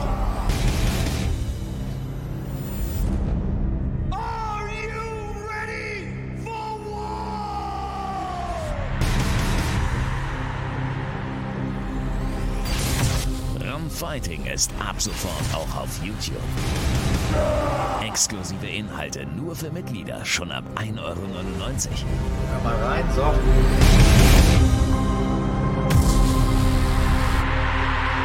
Erlebe Deutschlands größtes Kampfsportarchiv mit mehr als 100 Live- und Pay-Per-View-Events pro Jahr. Einem 24-7-Channel, einzigartige Dokus und vieles mehr. Werde jetzt YouTube-Kanalmitglied und genieße mit Run Fighting die ganze Welt des Kampfsports. Also so. sch- Das Mikrofon nicht halten, der hat das immer irgendwo hier oben. Aber. So. Wir sind wieder da mit Wir sind zurück. Achso, jetzt habe ich hier unten noch geguckt. Jetzt sind wir hier. Ja, ich habe gerade über den Stefan Pütz gelästert, der immer nicht das Mikro richtig halten konnte. Äh, Und erkläre einem äh, Kollegen aus seiner Gewichtsklasse, nämlich dem Alex Poppe gerade, wie er das Mikro hier richtig halten soll. Also Alex, besten Dank erstmal, dass du heute hier bist. Hat ja nicht so einen ganz so weiten Weg, denn du bist aus München. Und äh, ja, schön, dass du hier heute bei uns bist. Ja, servus. Also 20 Minuten habe ich ja gebraucht. Ja, das Alles- ist, glaube ich, gut. der kürzeste Anfahrtsweg bisher von allen Gästen. Außer Motra Belsi, der hat es, glaube ich, äh, ähnlich kurz wie du. Und ihr kennt euch auch, trainiert ab und zu zusammen. Ja, ganz genau. Also in letzter Zeit war ich nicht mehr so oft bei Munich MMA, aber ich plane schon wieder dorthin zu gehen und wir kennen uns. Ja. Haben auch öfter schon zusammen trainiert. Genau. Für alle, die die Münchner MMA-Landschaft jetzt nicht ganz so gut kennen, ähm, erzähl mal so ein bisschen, wo trainierst du, wo bist du zu verorten, wo kommst du her? Du hast ja gerade gesagt, Motra Belsi ist Munich MMA, das ist wahrscheinlich so das bekanntere Gym, zumindest in der deutschen Szene jetzt erstmal, äh, aber bei weitem nicht das einzige. Ähm, wo kommst du her, wo trainierst du? Ich trainiere beim Athletics Fight Center, AFC Munich auch genannt. Mhm. Ähm, dort mit Philipp Bradaric hauptsächlich Ah. als Trainingspartner. Du kennst ihn ja auch, ihr habt schon zusammen trainiert. Genau, wir haben äh, ein paar Runden zusammen gemacht im, äh, bei Peter viel und bei, er hat ja auch ein paar Ausflüge gemacht, war ein bisschen bei All-Stars und so. Hat ein bisschen zugenommen, ne? Ja, ja. äh, Also im schwer- positiven Sinne, es, Ja, er ja. hat ein paar Muckis Muskeln draufgepackt. Ja, genau. ja. Ziemlich schwer so, ich glaube so 112 Kilo gerade so. Ah, okay. Da hast du ein bisschen, hast du ein bisschen Fleisch, das du durch die Gegend werfen kannst beim, Ganz äh, genau. beim Training. Ganz gut. genau. Ja, und ähm, wir holen uns auch dann immer wieder schwere Jungs. Jetzt am Wochenende war erst der André Schmidt bei uns. Mhm. Ähm, Bundesliga-Ringer und auch jetzt 4 oder 5-0, gerade im Pro- Pro-Bereich Mhm. im MMA. Genau. Und äh, viele junge, aufstrebende Kickboxer. Das war eher etwas leichter, aber die geben trotzdem Gas und ja, wir, wir tun das Bestmögliche bei uns. So. Aber wie gesagt, ich schaue auch, dass ich immer wieder so zu anderen Gyms gehe. Welche Gym hast du irgendwelche Favoriten, wo du gerne hingehst? Äh, Und äh, was würdest du sagen, wie viel Prozent macht es Sinn? Wir haben jetzt eben in ähm, der Analyse ein bisschen drüber gesprochen, dass äh, viele Leute ja ein Heimgym haben, wo sie viel trainieren und dann nochmal Trainingscamps machen, außerhalb, vielleicht auch im Ausland, Thailand, Amerika, sind ja dann die ganz großen Anlaufstellen. Was denkst du, wie viel Prozent sollte man so im Heimgym ha ma machen und haben und wie viel Prozent sollte man ähm, unterwegs sein, optimal? Oder wie ist es für dich optimal, besser gesagt? Also ist sehr schwer zu sagen, würde ich, würde ich so sagen. Ist nicht so leicht, die, die, die Frage. Ähm, viele machen es ja so, die sind ganzes Jahr über im, im Home Gym und dann eben für die Camps gehen die halt sechs, acht, zehn Wochen irgendwie ins Ausland. Macht Sinn, ähm, wenn man sich halt zu Hause auch stetig weiterentwickelt und da die Trainingspartner hat. So. Ähm, vielleicht, ja, 70, 30 oder, oder 80. 20. Also 70 zu Hause, Ganz 30 genau. unterwegs. Ir- irgendwie so. so. Mhm. Ja, ja. Okay, also ich glaube, dass da jeder für sich auch seine eigene Ratio finden muss. Jeder muss für sich selber gucken, was funktioniert am allerbesten. Manche Leute mögen es ja gar nicht irgendwie in der Vorbereitung dann irgendwo anders zu sein. Andere Leute brauchen irgendwie das harte Sparring mit Fremden oder mit Leuten, denen nicht so bekannt sind. Ähm, ja, schön, dass du, dass du heute hier bist. Also ich ähm, freue mich, freue mich, äh, dich mal hier zu haben, dich einem äh, Publikum vorzustellen da draußen. Wenn man noch, dich noch nicht gesehen hat, noch nichts von dir gehört hat, wie würdest du dich in drei Sätzen vorstellen? Also für all die Leute, die uns jetzt hier zugucken und sagen, ja, Alex Popek sieht nett aus. Hab jetzt hier auch schon gelesen, dass die ersten sagen, Mensch, der ist ja sympathisch. Ähm, wenn du drei Sätze hättest, was würdest du den Leuten da draußen sagen? Puh, schwierig. Ja, für die einfachen Fragen Äh, ist Marc zuständig. Alex Popek, professioneller MMA-Kämpfer, das ich leidenschaftlich mache, das ist mein, mein Leben. So, ich gebe auch noch Training nebenbei. Ähm, eigentlich mein, mein ganzes Leben dreht sich um, um Kampfsport. So, ja. Ja, total. Und du hast äh, im letzten äh, Jahr auch einen großen Schritt gewagt, einen großen Schritt versucht. Lange Zeit äh, galt ja als, ich sag mal, Eintrittskärtchen für die UFC oder als ein möglicher Weg in die UFC zu kommen, äh, die äh, Casting-Turnier-Mischung äh, The Ultimate Fighter. Das ist jetzt so ein bisschen abgelöst worden in den letzten Jahren durch Dana Whites Contender-Serie. Eine Art Qualifikationsformat, wo junge Nachwuchskämpfer aus aller Welt sozusagen einen Kampf dort im Ultimate Fighter Gym machen, vor den Augen von UFC-Präsident Dana White. Ich erkläre das jetzt für alle, die äh, das Format vielleicht nicht kennen, weil das jetzt auf keinem deutschen Sender transportiert wird, sondern nur auf dem UFC Fight Pass. Und äh, wer dort einen spektakulären Sieg einfährt, der bekommt dort an Ort und Stelle direkt den UFC-Vertrag. Und äh, du warst letztes Jahr dort am Start, hast äh, da auch äh, ins Performance Institute der UFC immer reinschnuppern können. Das konnte man äh, auf deinen sozialen Kanälen sehr, sehr gut verfolgen. Ähm, zu einem Sieg hat es am Ende nicht gereicht. Du hast einen starken Gegner vor der Brust gehabt, nämlich Jamal Hill, der vor kurzem auch sein UFC-Debüt dann gefeiert hat. Ähm, und ich würde oder wir würden gern ein bisschen mit dir über diese Zeit dort reden. Wie war das für dich in den USA und beziehungsweise wie ist es überhaupt dazu gekommen, ähm, dass du dort angetreten bist? Wie muss man sich das vorstellen? Es gibt ja viele äh, aufstrebende junge Kämpfer aus Deutschland, die sagen, oh Mensch, bei Dana Whites Contender Serie, da würde ich auch gerne mal kämpfen. Wie macht man das? Wie kommt man da hin? Vielleicht lass uns doch so mal einsteigen. Okay. Ähm, ich war eine lange Zeit, äh, 2018 in Miami, so zum, fürs Training bei MMA Masters. Hab Natürlich dort, ausschließlich zum Training. Äh, ja, genau. ja, nee, meine Freundin war auch äh, zweimal da. Ja, also. Achso, also deswegen warst du nur beim Training. Wäre sie nicht da gewesen. Auch halt, auch, auch Strand. und Alles so, klar, reden wir nicht drüber. Ja, ja. Okay, also du hast da trainiert in Miami. Sorry, ich wollte dich nicht Der unterbrechen. blanke Selbststeller, ja, sehr gut. Ja, nee, erzähl. Ähm, genau, ich war da. Ähm, da war ein Kollege, so ein Brasilianer, der hat dann mal gemeint, ähm, nach dem, genau, ich hatte erst einen Kampf bei Titan FC Ende 2018 dann. Dann habe ich den kennengelernt in, in Miami und der hatte einen Manager in Brasilien, der halt international sehr gute Kontakte hat. Ja, und dann hat er gemeint, schreib den doch einfach mal an, vielleicht hat er irgendwie was für dich. Hab mit dem auch dann so telefoniert. Ähm, äh, ja, da ging längere Zeit nichts und dann wie aus, aus dem Nichts kam eben so, hey, willst du bei Contender kämpfen? Ja, und dann, dann sagt man es natürlich zu, also das ist ja gar keine Frage. Genau. War das kurzfristig oder konntest du dich da darauf vorbereiten, an- anständig? Nee, da hatte ich ausreichend Zeit. Das war, glaube ich, sogar vier Monate vorher. Also Ah, okay. irgendwie im April so habe ich dann die Info bekommen und im Juli war ja dann der Kampf. Hm. Also das lief eigentlich ganz simpel so über Management, genau. Okay, ja, manchmal hat man ja diese großen Chancen und äh, muss dann aber irgendwie zehn Tage äh, Ja. vorher Ja. sagen, okay, mache ich. Weil äh, irgendjemand anders abgesprungen ist oder so und dann bekommt man die Chancen. Also ich weiß, in den Gyms in den USA war das so, dass da die Mentalität war, sei immer bereit, sei immer fit, weil es kann dieser Anruf kommen und dann musst du ready sein. Und ähm, deswegen ist das ja schon mal eine Sache, das kann man ausschließen. Und dann erzähl mal, wie war die Erfahrung? Ähm, hat man da auch so ein bisschen das Gefühl von Spotlight gehabt? Oder war das so eine Hinterhof-Gym-Veranstaltung, wo einfach ein paar Kameras waren und eben sehr berühmte Leute wie Dana White mit zugeguckt haben? Naja, also war keine Hinterhof-Veranstaltung natürlich. Man war auch schon ähm, einen Monat vorher eingeladen für das ganze Media, Fotos, Interview und Aufnahmen, was sie halt dann äh, als Trailer vor den Kämpfen eingespielt haben. Da war man, glaube ich, schon drei Tage für, für das Ganze und äh, Medicals, Medical Checks und so weiter. Und dann äh, für den Kampf selber war man tatsächlich erst am Samstagabend sind wir erst angekommen und am Dienstag kämpft man ja schon. Also das ist Nicht auch so viel Zeit Eher zum sub Akklimatisieren, ja. ja. Ja, Gerade wenn man Ähm, aus Europa rüberfliegt. Jetlag äh, war sicherlich dann auch ein Thema für dich, oder? Ja, ja. Oh, und Aber Medicals haben so die bezahlt oder musstet ihr bezahlen? Die haben das bezahlt. Ja, Ja, das ist immerhin schon da wurde halt alles gemacht, äh, Brainscan, Bluttests, ja. Volles Programm.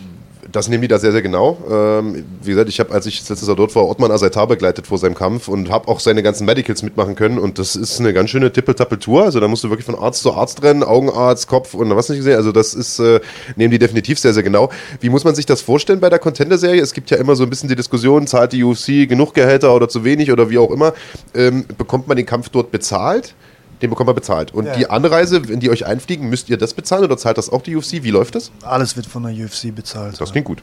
ja. Flug, Hotel, Gage, also wie jedes normale andere Event halt auch. Ja. Sehr gut. Und ähm, jetzt hast du da mit Jamahal Hill einen, ähm, eine ziemliche Kante von Gegner gehabt, ein ziemlicher Hühne.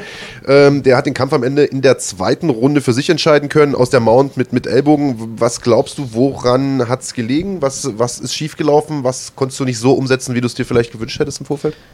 Ähm, ich glaube, ich war etwas zu entspannt tatsächlich. Zu entspannt, ja. okay. Irgendwie, äh, das war zwar der, der wichtigste Kampf so meiner Karriere bisher, aber ich bin da sehr relaxed äh, reingegangen und vielleicht so ein Ticken mehr so Aggressivität hat da irgendwie an dem Tag gefehlt und er war halt der bessere Mann an dem Tag. Ja. Wie erklärst du dir das? das diese Ähm, Entspanntheit? Vielleicht hat es was mit dem Jetlag irgendwie zu tun. Ja. Da, da war auch ein Tscheche, dann ein paar Wochen später, mit dem war ich vorher bei den Medicals, der, wie heißt der jetzt, Octagon Champion, weiß ich jetzt gar im Heavyweight. Also Also, bei also der Organisation bei, ja, bei, Octagon. bei Contender. Ja. Und mit, mit dem habe ich dann im Nachhinein auch geschrieben. Er meinte auch, ja, pff, oh, der Jetlag hat mich halt voll irgendwie da gar nicht so reinkommen lassen. Aber Ja, soll wobei, gar keine also Ausrede man sein. muss, man muss ja Also, dazu sagen, der Jetlag von äh, Ost nach West ist ja nicht ganz so wild wie andersrum. Mhm. Also weil du einfach dann das, du verlierst halt nicht viel Zeit, sondern du gewinnst quasi Zeit. Ähm, Kenne ich aber auch. Jetlag kann die Performance stark beeinträchtigen. Ich habe es andersrum mal gemacht, war keine so gute Sache. Auch drei Tage vor dem Kampf wiedergekommen von meinem Trainingscamp aus San Diego. Ähm, habe ich auch gemerkt, sagen wir mal so. Also ich bin bei dir. Ich finde auch, wenn man vom Westen, also von den Staaten wieder zurückfliegt, ist, kommt auf jeden Fall dieser Müdigkeitshammer. Das, das definitiv. Was ich aber finde, ist, wenn man von Ost nach West fliegt, also hin in die Staaten, dann äh, kommt zwar nicht so diese Müdigkeitskeule, sondern man ist die ganze Zeit gefühlt immer wach und, und hat Energie, aber man ist wie in so einem wie in so einem leichten Nebel immer, habe ich das Gefühl, wenn ich dort bin. Das kann natürlich daran liegen, dass ich meistens auch saufe wie wie ein Loch dort, wenn ich, dort, immer, ja. wenn ich dort bin. Aber nee, jetzt mal ohne Scheiß. Also ich glaube, man ist nicht so ganz ähm, Nein, es der macht- selbe, der Klar, mal zu Hause es macht ist. was mit einem, um, um Ja, Gottes Willen. Ich sage, es ist schlimmer, wenn man Also- in die andere Richtung. Ich will es so beschreiben, man ist nicht wirklich da. Ja, das trifft's gut, Man ist ich da, aber so nicht wirklich. Ja. Und das ist ja, Ja, auch vielleicht eine Sache, die man beim Kämpfen braucht. Da sein. Ja, absolut. Siehst du, und ich gehe davon aus, dass du da nicht gesoffen hast. Also liegt es bei mir auch nicht am Alkoholmissbrauch, sondern äh, liegt tatsächlich am Jetlag. Also, ähm, natürlich kann das auch immer passieren in einem Sport wie dem MMA-Sport. Und ich sag mal, die Leute, die dort eingeladen werden oder die dort kämpfen, sind eben auch die zukünftigen UFC-Kandidaten. Das ist also kein Fallobst, was man dort kämpft. Ganz im Gegenteil, das äh, sind, sind sehr starke Gegner. Ähm, bist du einer, der sonst auch gelassen ist vor dem Kampf? Oder bist du einer, der diese Intensität sonst eigentlich spürt vor seinen Kämpfen? Ähm, es ist jedes Mal anders. Ähm, beim letzten Kampf, da war ich sehr so aufgepusht, ähm, aggressiv und wollte halt unbedingt jetzt hier schnell, schnelles Finish wie, wieder haben. Ja. Ähm, Mit letzter Kampf meinst du, der dann nach der Contender-Serie, genau, war dein genau. Comeback-Kampf sozusagen. Genau. Okay, ja. Aber ich muss sagen, es ist jedes Mal anders. Ab und zu ist man relaxed, macht noch Spaß in der Kabine. Ab und zu ist man so richtig, ah, aufgeregt Ja. und ich will den jetzt wegklatschen so. Und ab und zu ist man echt so, ja, ich gehe da jetzt rein, hab Spaß. Irgendwie ist es jedes Mal anders. Also ich weiß auch nicht, noch nicht, obwohl ich jetzt schon wirklich einige Kämpfe habe, was so wirklich am Ende des Tages dann besser ist. Also manchmal finde ich es gut, wenn man so aggressiv ist und manchmal finde ich es gut, wenn man so bisschen entspannter ist. Also die Wissenschaft hat da eine relativ klare Antwort drauf. Äh, auch wenn ich jetzt hier wieder Werbung äh, für mein Buch mache, der Erfolgsmuskel gern kaufen, äh, habe ich zusammen mit einem äh, Sportpsychologen geschrieben, der sich genau mit sowas äh, beschäftigt hat, nämlich ähm, der Aktivierung vor Wettkämpfen. Aktivierung nennt sich äh, das, dieser, dieser Zustand im Kopf. Wenn man nämlich, wie du es gesagt hast, zugelassen ist, ist das scheiße. Dann hast du gerade, hast du ja selber mitbekommen. Wenn man zu aufgeregt ist, verständlicherweise aber auch. Also es gibt so einen idealen Mittelwert. Also er sagt, ganz ohne Aktivierung ist auch doof. Dein Körper braucht diesen Stress, dieses Aufgeregtsein. Zu viel ist aber eben auch Kacke. Und ähm, deswegen arbeiten heutzutage, wie gesagt, auch viele Kämpfer mit Sportpsychologen zusammen, um genau dieses dieses Mittelmaß hinzubekommen, also nicht Mittelmaß, dieses, diese goldene Mitte äh, hinzubekommen.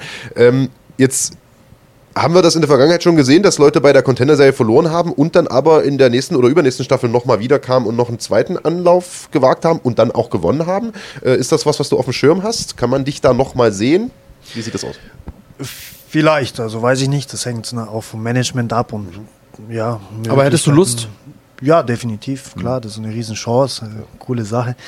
Ähm, aber es passiert auch tatsächlich immer wieder, dass Leute verlieren bei der Contender und gewinnen danach ein, zwei, drei Kämpfe und äh, unterschreiben dann trotzdem einen Vertrag bei der UFC. Also, also direkt jetzt UFC, Ja. nicht, nicht nochmal über Contender. Und das sehe ich schon als, als Möglichkeit. Ja, du bist einmal bei denen auf dem Schirm, du bist einmal bei denen auf dem Radar, die werden trotzdem nochmal gucken, okay, was hat er seitdem gemacht und so. Und das ist eine gute Möglichkeit. Da hast du ja auch die Möglichkeiten genutzt. Man muss jetzt auch dazu sagen, dein Gegner ist ja auch in der UFC direkt erfolgreich gewesen. Hat äh, Darko Stosic, glaube ich, besiegt, genau in einer Punktentscheidung. Und der ist ja ein brandgefährlicher Typ. Also ähm, ungeschlagener Typ, ist auch jemand, gegen den man dann vielleicht mal verlieren kann. In, in, also wenn man das mal so sagen darf. Es war jetzt nicht irgendwie ein Busfahrer, sondern äh, auch ein äh, Taxi-Driver. Taxi Driver. also es schon, schon auch ein, gut, ein guter Mann. Ähm, und äh, du hattest vorher noch nicht so weit weggekämpft von zu Hause. Du hast schon internationale Erfahrung gehabt, aber noch nicht so weit weggekämpft von zu Hause, oder? Genau, also noch nicht USA oder Asien, aber Kasachstan war dann das nächst weitere sozusagen. Das ist ja auch schon ein Stück weit weg. Ja. Also Kasachstan ist schon ein bisschen. Auch, auch lange Flugreise. Ja, eben. Ja, würdest du denn beim nächsten Mal früher anreisen in den Ähm, USA, wenn du wüsstest, okay, ich werde erst ein paar Tage vorher eingeflogen? Wäre auf jeden Fall sinnvoll. Ist halt dann die Frage mit den Kosten, ob man es selber tragen muss oder ob das der Veranstalter dann macht. Ja. Also tendenziell, wenn du mit, mit denen redest, das ist so die Erfahrung, die ich gemacht habe, ist, dass die dir den Flug bezahlen, Unterbringung musst du dann selber Ja, regeln. ja. Aber Vegas Unterbringung ist eigentlich, also das kann man schon machen. Okay. Also muss, muss man halt gucken, kannst du nicht in den Luxushotels absteigen, aber im Normalfall kann man sich da irgendwie was besorgen. Ja, also Vegas ist definitiv nicht so teuer. Äh, jetzt hat es Andreas schon gesagt, also dein Gegner Jamal Hill, der hat dann tatsächlich einen UFC-Vertrag auch bekommen nach äh, diesem Sieg und äh, hat sein Debüt gegeben im Januar. Also ist noch gar nicht so lange her, Ende Januar, vor äh, sag mal, guten Monat. Ähm, das hast du sicherlich dir auch angeguckt. Hat das Herz ein bisschen geblutet? Ja, klar, weil ich hätte auch an, an seiner Stelle Eben. sein können. Ja, ja. Deswegen hat das Herz schon geblutet. Ja. Aber der hat äh, eine gute Vorstellung abgeliefert. Also der hat ja den Stosic wie, wie so ein Sandsack fast verhauen. Also total. der, der Darko hat sich halt auch kaum bewegt, muss man sagen. Stand irgendwie mit Doppeldeckung da, was halt im MMA schwierig ist. Aber der, man, ich denke, man hat trotzdem gesehen, dass der Jamal einfach schon ein hohe, sehr hohes Level hat und dahin gehört, wo, wo er jetzt auch ist. Also, Also ich muss sagen, ich finde es toll, wie du ähm, mit der Niederlage umgehst. Äh, du siehst das total realistisch, total reflektiert und ich glaube, das ist auch der komplett richtige Weg. Und ich sag mal, du bist mit 27 Jahren, hast du noch mehr als genug Zeit, um den Sprung in die UFC trotzdem mal noch zu schaffen. Du hast gerade gesagt, der, die Tür, wenn die einmal so ein Spalt offen ist, man da einmal in dieser Karteiliste drin ist, dann äh, ist der Sprung später auch mal ähm, leichter. Erzähl mal so ein bisschen, bevor wir jetzt auf deine Zukunft zu sprechen kommen, äh, mal, wie das dort hinter den Kulissen so ein bisschen abgelaufen ist. Ich glaube, das interessiert die Zuschauer immer ähm, sehr, sehr äh, doll. Das äh, UFC Performance Institute, dort konntest du trainieren, das konnte man auf deinen so Social Media Kanälen sehen. Das ist ja ein absolut beeindruckender Komplex. Und wie war es dort äh, auch bei der Contender, bei der Veranstaltung selbst? Hast du mit Dana Whiteman einen Plausch halten können? Erzähl mal so ein bisschen, was, wie ist das da abgelaufen? also das PI ist, ist richtig geil. So. da geht man äh, durch und macht erstmal einen Haufen Videos, Bilder und so. Das ist eine krasse Facility. Die haben wirklich alles, äh, was man braucht als Sportler. Also von irgendwie Whirlpool, Eisbad, das habt ihr auch gesehen natürlich, bis halt Cage, Box, Boxring, Restaurant, irgendwie alles, was man halt braucht. Massage, Krafttrainingsbereich und mega fett. Also und überall halt so Bilder und ist cool. Also ich kann nur schwärmen davon. Ja. Ja, gerade wenn man aus so einem MMA-Entwicklungsland wie Deutschland kommt. Und ähm, du bist ja jetzt auch schon im, im, trotz deines jungen Alters schon ein paar Jährchen dabei, Andreas äh, und ich noch viel, viel länger. Also ich sag mal, wir kommen noch aus Zeiten, wo man in irgendwelchen Kellern sich ein paar Matten reingelegt hat und trainiert hat. Und wenn man dann in so eine, also mir ging es nämlich genauso wie dir, ich habe auch erstmal von allem Fotos und Videos gemacht und bin nach Hause zu meinen, zu meinen Jungs und habe denen das gezeigt. Und die haben auch den Mund nicht mehr zubekommen, weil sowas gibt's in Deutschland einfach nicht. Also wir haben zwar hier auch tolle Gyms, das, das MMA Spirit oder jetzt auch in München äh, total neu eingerichtete und, und, und, und äh, ja, top ausgestattete Gyms, aber das ist, äh, das ist Champions League, was sie dort haben. Ja, definitiv. Ja. ja. Auch die Organisation ist halt einfach super. Du kommst da hin, die wissen schon, wer du bist, w- du kriegst dein Nutrition Package und was auch immer. Also, äh, die haben das da schon gut gemacht.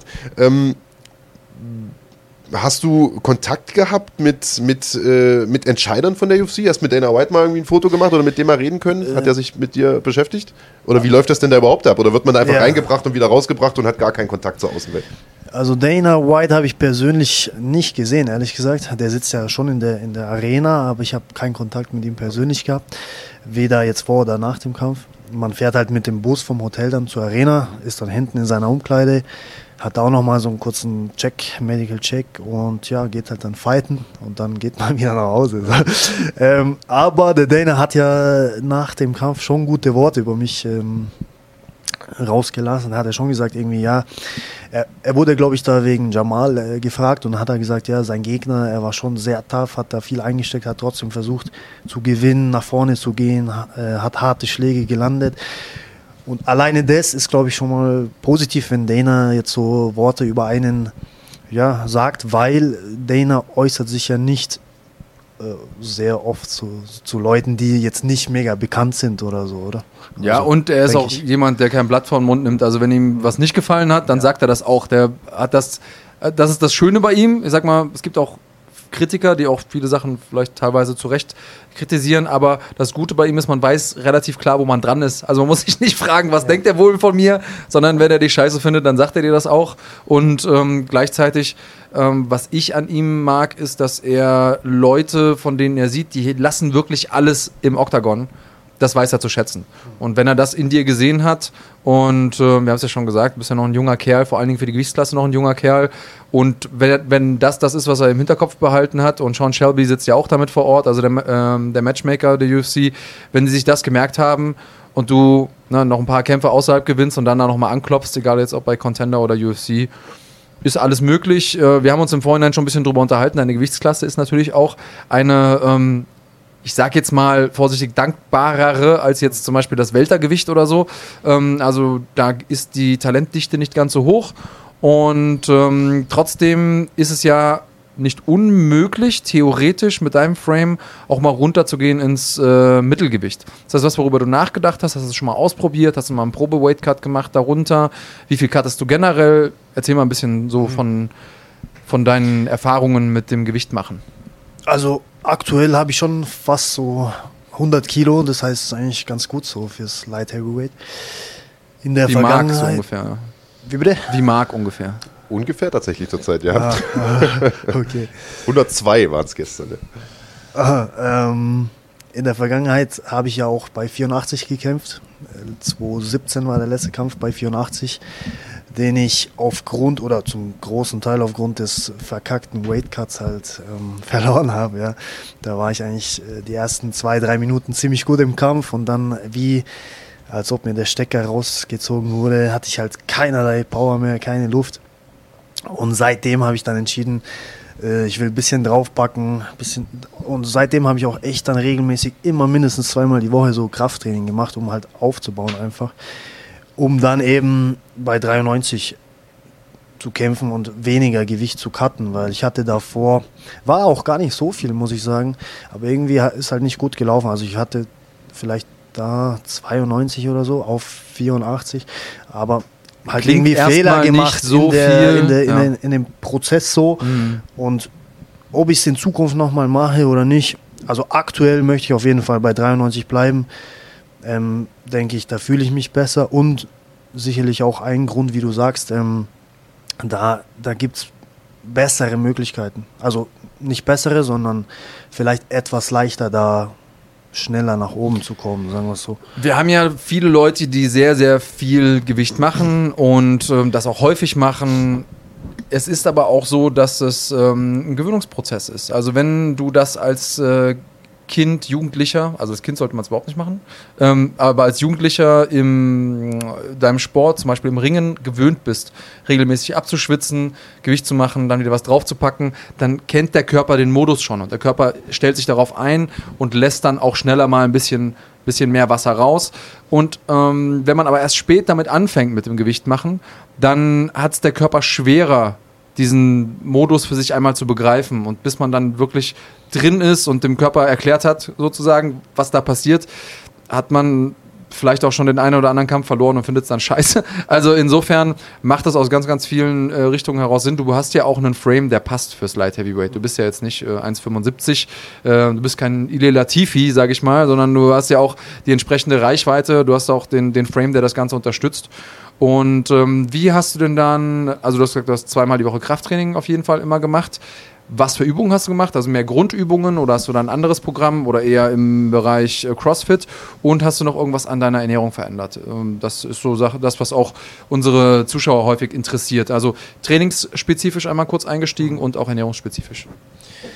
Ähm, also wie du schon sagst, ich habe meinen Trainingsfokus hauptsächlich im Krafttrainingsbereich auf Grundübungen gelegt. Das heißt Kniebeugen, Kraft, äh, Kreuzheben, Bankdrücken, Ruderbewegungen, Klimmzüge und halt auch eher im Bereich halt, also schweres Gewicht und weniger Wiederholungen. Mhm. Wie Ähm, viel sind weniger Wiederholungen? Ähm, nicht jetzt äh, One RM, also nicht One Rep Max, sondern so drei bis sechs so in dem Bereich. Was total sinnvoll ist, wie uns äh, Wolfgang Unsold hier vor einigen Wochen erklärt hat. Also das ist genau der richtige Weg. Ja. Na, ich habe auch immer schon über die Jahre viele so Bücher gelesen und viele Krafttrainings, ähm, also ich folge denen halt und liest die Artikel und beschäftige mich schon damit, damit ich mich halt auch selber da in der Materie weiterbilde. Ja. Ähm, genau, und einfach durch das regelmäßige Training dann, da, da wächst auch schon Substanz dann, dann hin.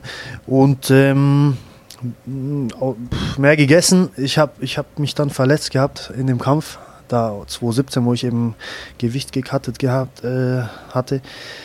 Ähm, war auch eine Scheißverletzung, also Kieferbruch gehabt. Und ja. Da gab es dann erstmal Shakes, so die, die, die nächsten äh, Wochen. Ja. Und, und äh, Freundin viel halt so, so Suppen gekocht und so weiter. Kartoffelbrei und, und äh, Pudding und Joghurt und so. Und irgendwie hat mir das halt getaugt und dann äh, viel davon gegessen. Ja. Ich glaube, da liegt schon viel daran, so viel, viel so Pudding dann, das habe ich irgendwie beibehalten zum Teil. Und dann Also Muskelaufbau durch Pudding oder was? Das ist hier Neues. Das Ja, wird sicherlich den einen oder anderen also Fitnesssportler freuen. Shakes und, und so Ja. Zeug und Kartoffelbrei. Und irgendwie heutzutage ab und zu gönne ich mir immer noch so, so Vanillepudding. oder- Also seitdem, das habe ich davon nie gegessen. Es ist auch Vanille, nicht Schoko.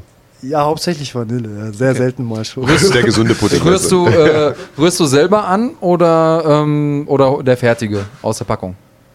Ja, ähm, selber anrühren. Ja. Okay, ja, weil Ja. dann kannst du ja auch ein bisschen bestimmen, ich, deswegen frage ich, kannst du ein bisschen bestimmen, wie viel Zucker mache ich da Ja, rein ja, und so. ja. Kannst ja theoretisch, und das, äh, ich kenne viele Leute, die das auch im, im Weight Cut machen, dass sie sich den Pudding nehmen, weil an und für sich hat das Puddingpulver nicht viel Kalorien, mischen das dann mit einer mageren Milch und süßen dann mit keine Ahnung, Stevia oder irgendwas, was nicht viel Kohlenhydrate hat. Und hat man zumindest das Gefühl, sich was gegönnt zu haben. Also ähm, das Pudding-Thema, es, es gibt ja mal Pudding und Pudding. Also es gibt den Pudding, der in äh, Marks Armen ist und äh, in, zwischen seinen Ohren. Und dann gibt es halt Pudding, den man sich selber anrührt. Das ist dann nochmal eine andere äh, Hausnummer. Danke, dass du es uns nochmal erklärt hast, Andreas. Ähm, Gerne, du dafür hast, bin ich ja hier. Du hast vorhin gesagt, du bist, äh, du bist Profi. Das heißt, ähm, ich habe das so verstanden, dass du tatsächlich auch Fulltime trainierst und nicht mehr nebenbei arbeitest oder äh, hast du noch irgendeinen Job nebenbei? Weil jetzt ja auch die Frage kam, ob du zum Beispiel Personal Trainer bist. Ja, also seit ähm, November mache ich das auch alles offiziell, äh, PT, Personal Training. Hab da auch ja schon eine Handvoll Leute auf jeden Fall, die ich regelmäßig trainiere. Wie viele Stunden machst du Ähm, die Woche? Das kommt immer drauf an, weil Leute sagen kurzfristig ab wegen irgendwie Arbeit oder Krankheit oder so. Also ich kann auch schon mal fast jeden Tag ausgelastet sein, aber dann gibt es Wochen, wo ich halt nur zwei Tage an, an zwei Tagen zwei Leute habe oder so. Ja, also Was nimmst du die Stunde? Kann man das hier verraten? Aber wir können auch ein bisschen Werbung machen schreibt für dich. mich Also. einfach an bei, bei Instagram. Äh, okay, äh, sch schreib, aber äh, kann man dich anschreiben, wenn man, äh, sag ich mal, Friseur ist oder muss man dann schon eher im mittleren Managementbereich sein? Das ist egal. Also da wirklich Hauptsache man jeder, hat die Kohle, ja. Okay. Also ich denke, kann sich jeder leisten. ist Ja, eine also, Frage von Prioritäten. Man muss sagen, München ist natürlich ein dankbarer Markt für sowas. Also München ist eine einkommensstarke Stadt und äh, ist, glaube ich, der Bedarf auch da nach sowas. Ich sag mal, wenn du sowas jetzt in Cottbus machst, hast du wahrscheinlich weniger äh, gute Chancen. Also von daher ähm, viel Erfolg dabei und das ist natürlich für einen Profikämpfer auch ein hervorragender Job, denn da bist du zeitlich relativ flexibel und kannst dich vor allen Dingen auch auf dein eigenes Training konzentrieren. Ich wollte das aber so ein bisschen als Überleitung nutzen, wenn du sagst, du bist Profi. Ein Profi braucht natürlich auch ein Management. Du hast es äh, eingangs schon mal erwähnt. Äh, Kontakte, die gewisse Türen öffnen, zum Beispiel zur Contender-Serie, ähm, wird's nix als Profi. Ähm, und du hast in den letzten Tagen eine, eine relativ große News gedroppt, nämlich du hast einen Managementvertrag unterschrieben und zwar bei einer recht prominenten Managementfirma. ja, ganz genau. Ähm, MTK, MTK Global nennt sich das Ganze. Die haben im Boxen unter anderem Tyson Fury, Fury, ja. unter Vertrag. Kennt man, ja. Hat man schon mal gehört. Ja. ja, hat man schon mal gehört. Genau. Ähm, und sehr, sehr viele weitere Boxer. Die haben auch, ich weiß nicht seit wann, aber auch eine MMA-Abteilung, nennt sich dann MTK MMA. Und ähm, die haben unter Darren anderem. Till zum Beispiel ja, ist da, ne? Mhm. Genau, Darren Till und sein Trainingspartner Mike Grundy und weitere auch UFC-Kämpfer, KSW-Kämpfer und so weiter. Ähm, und da kam der Kontakt jetzt über Facebook zustande ein Agent oder ein Manager von denen, die haben, glaube ich, mehrere so weltweit, die halt weltweit aktiv sind, ähm, war ich mit dem in Kontakt und ja, dann habe ich mir das angehört, wie da so die Konditionen sind, was die so für Pläne haben und dann kam eben die Vertragsunterzeichnung zustande. Was umfasst dieser Vertrag? Also geht es da jetzt um eine gewisse Anzahl von Kämpfen und was zu was verpflichten die sich? Promoten die dich auf eine bestimmte Art und Weise? Oder äh, was, wie genau sieht so ein Vertrag denn aus? Wie muss man sich das vorstellen? Also am Ende des Tages geht es, denke ich, immer darum, die organisieren die Kämpfe und du ja, zahlst halt gewisse Prozent Ja, klar. Ja, du gibst was ab. Teil von deiner Gage.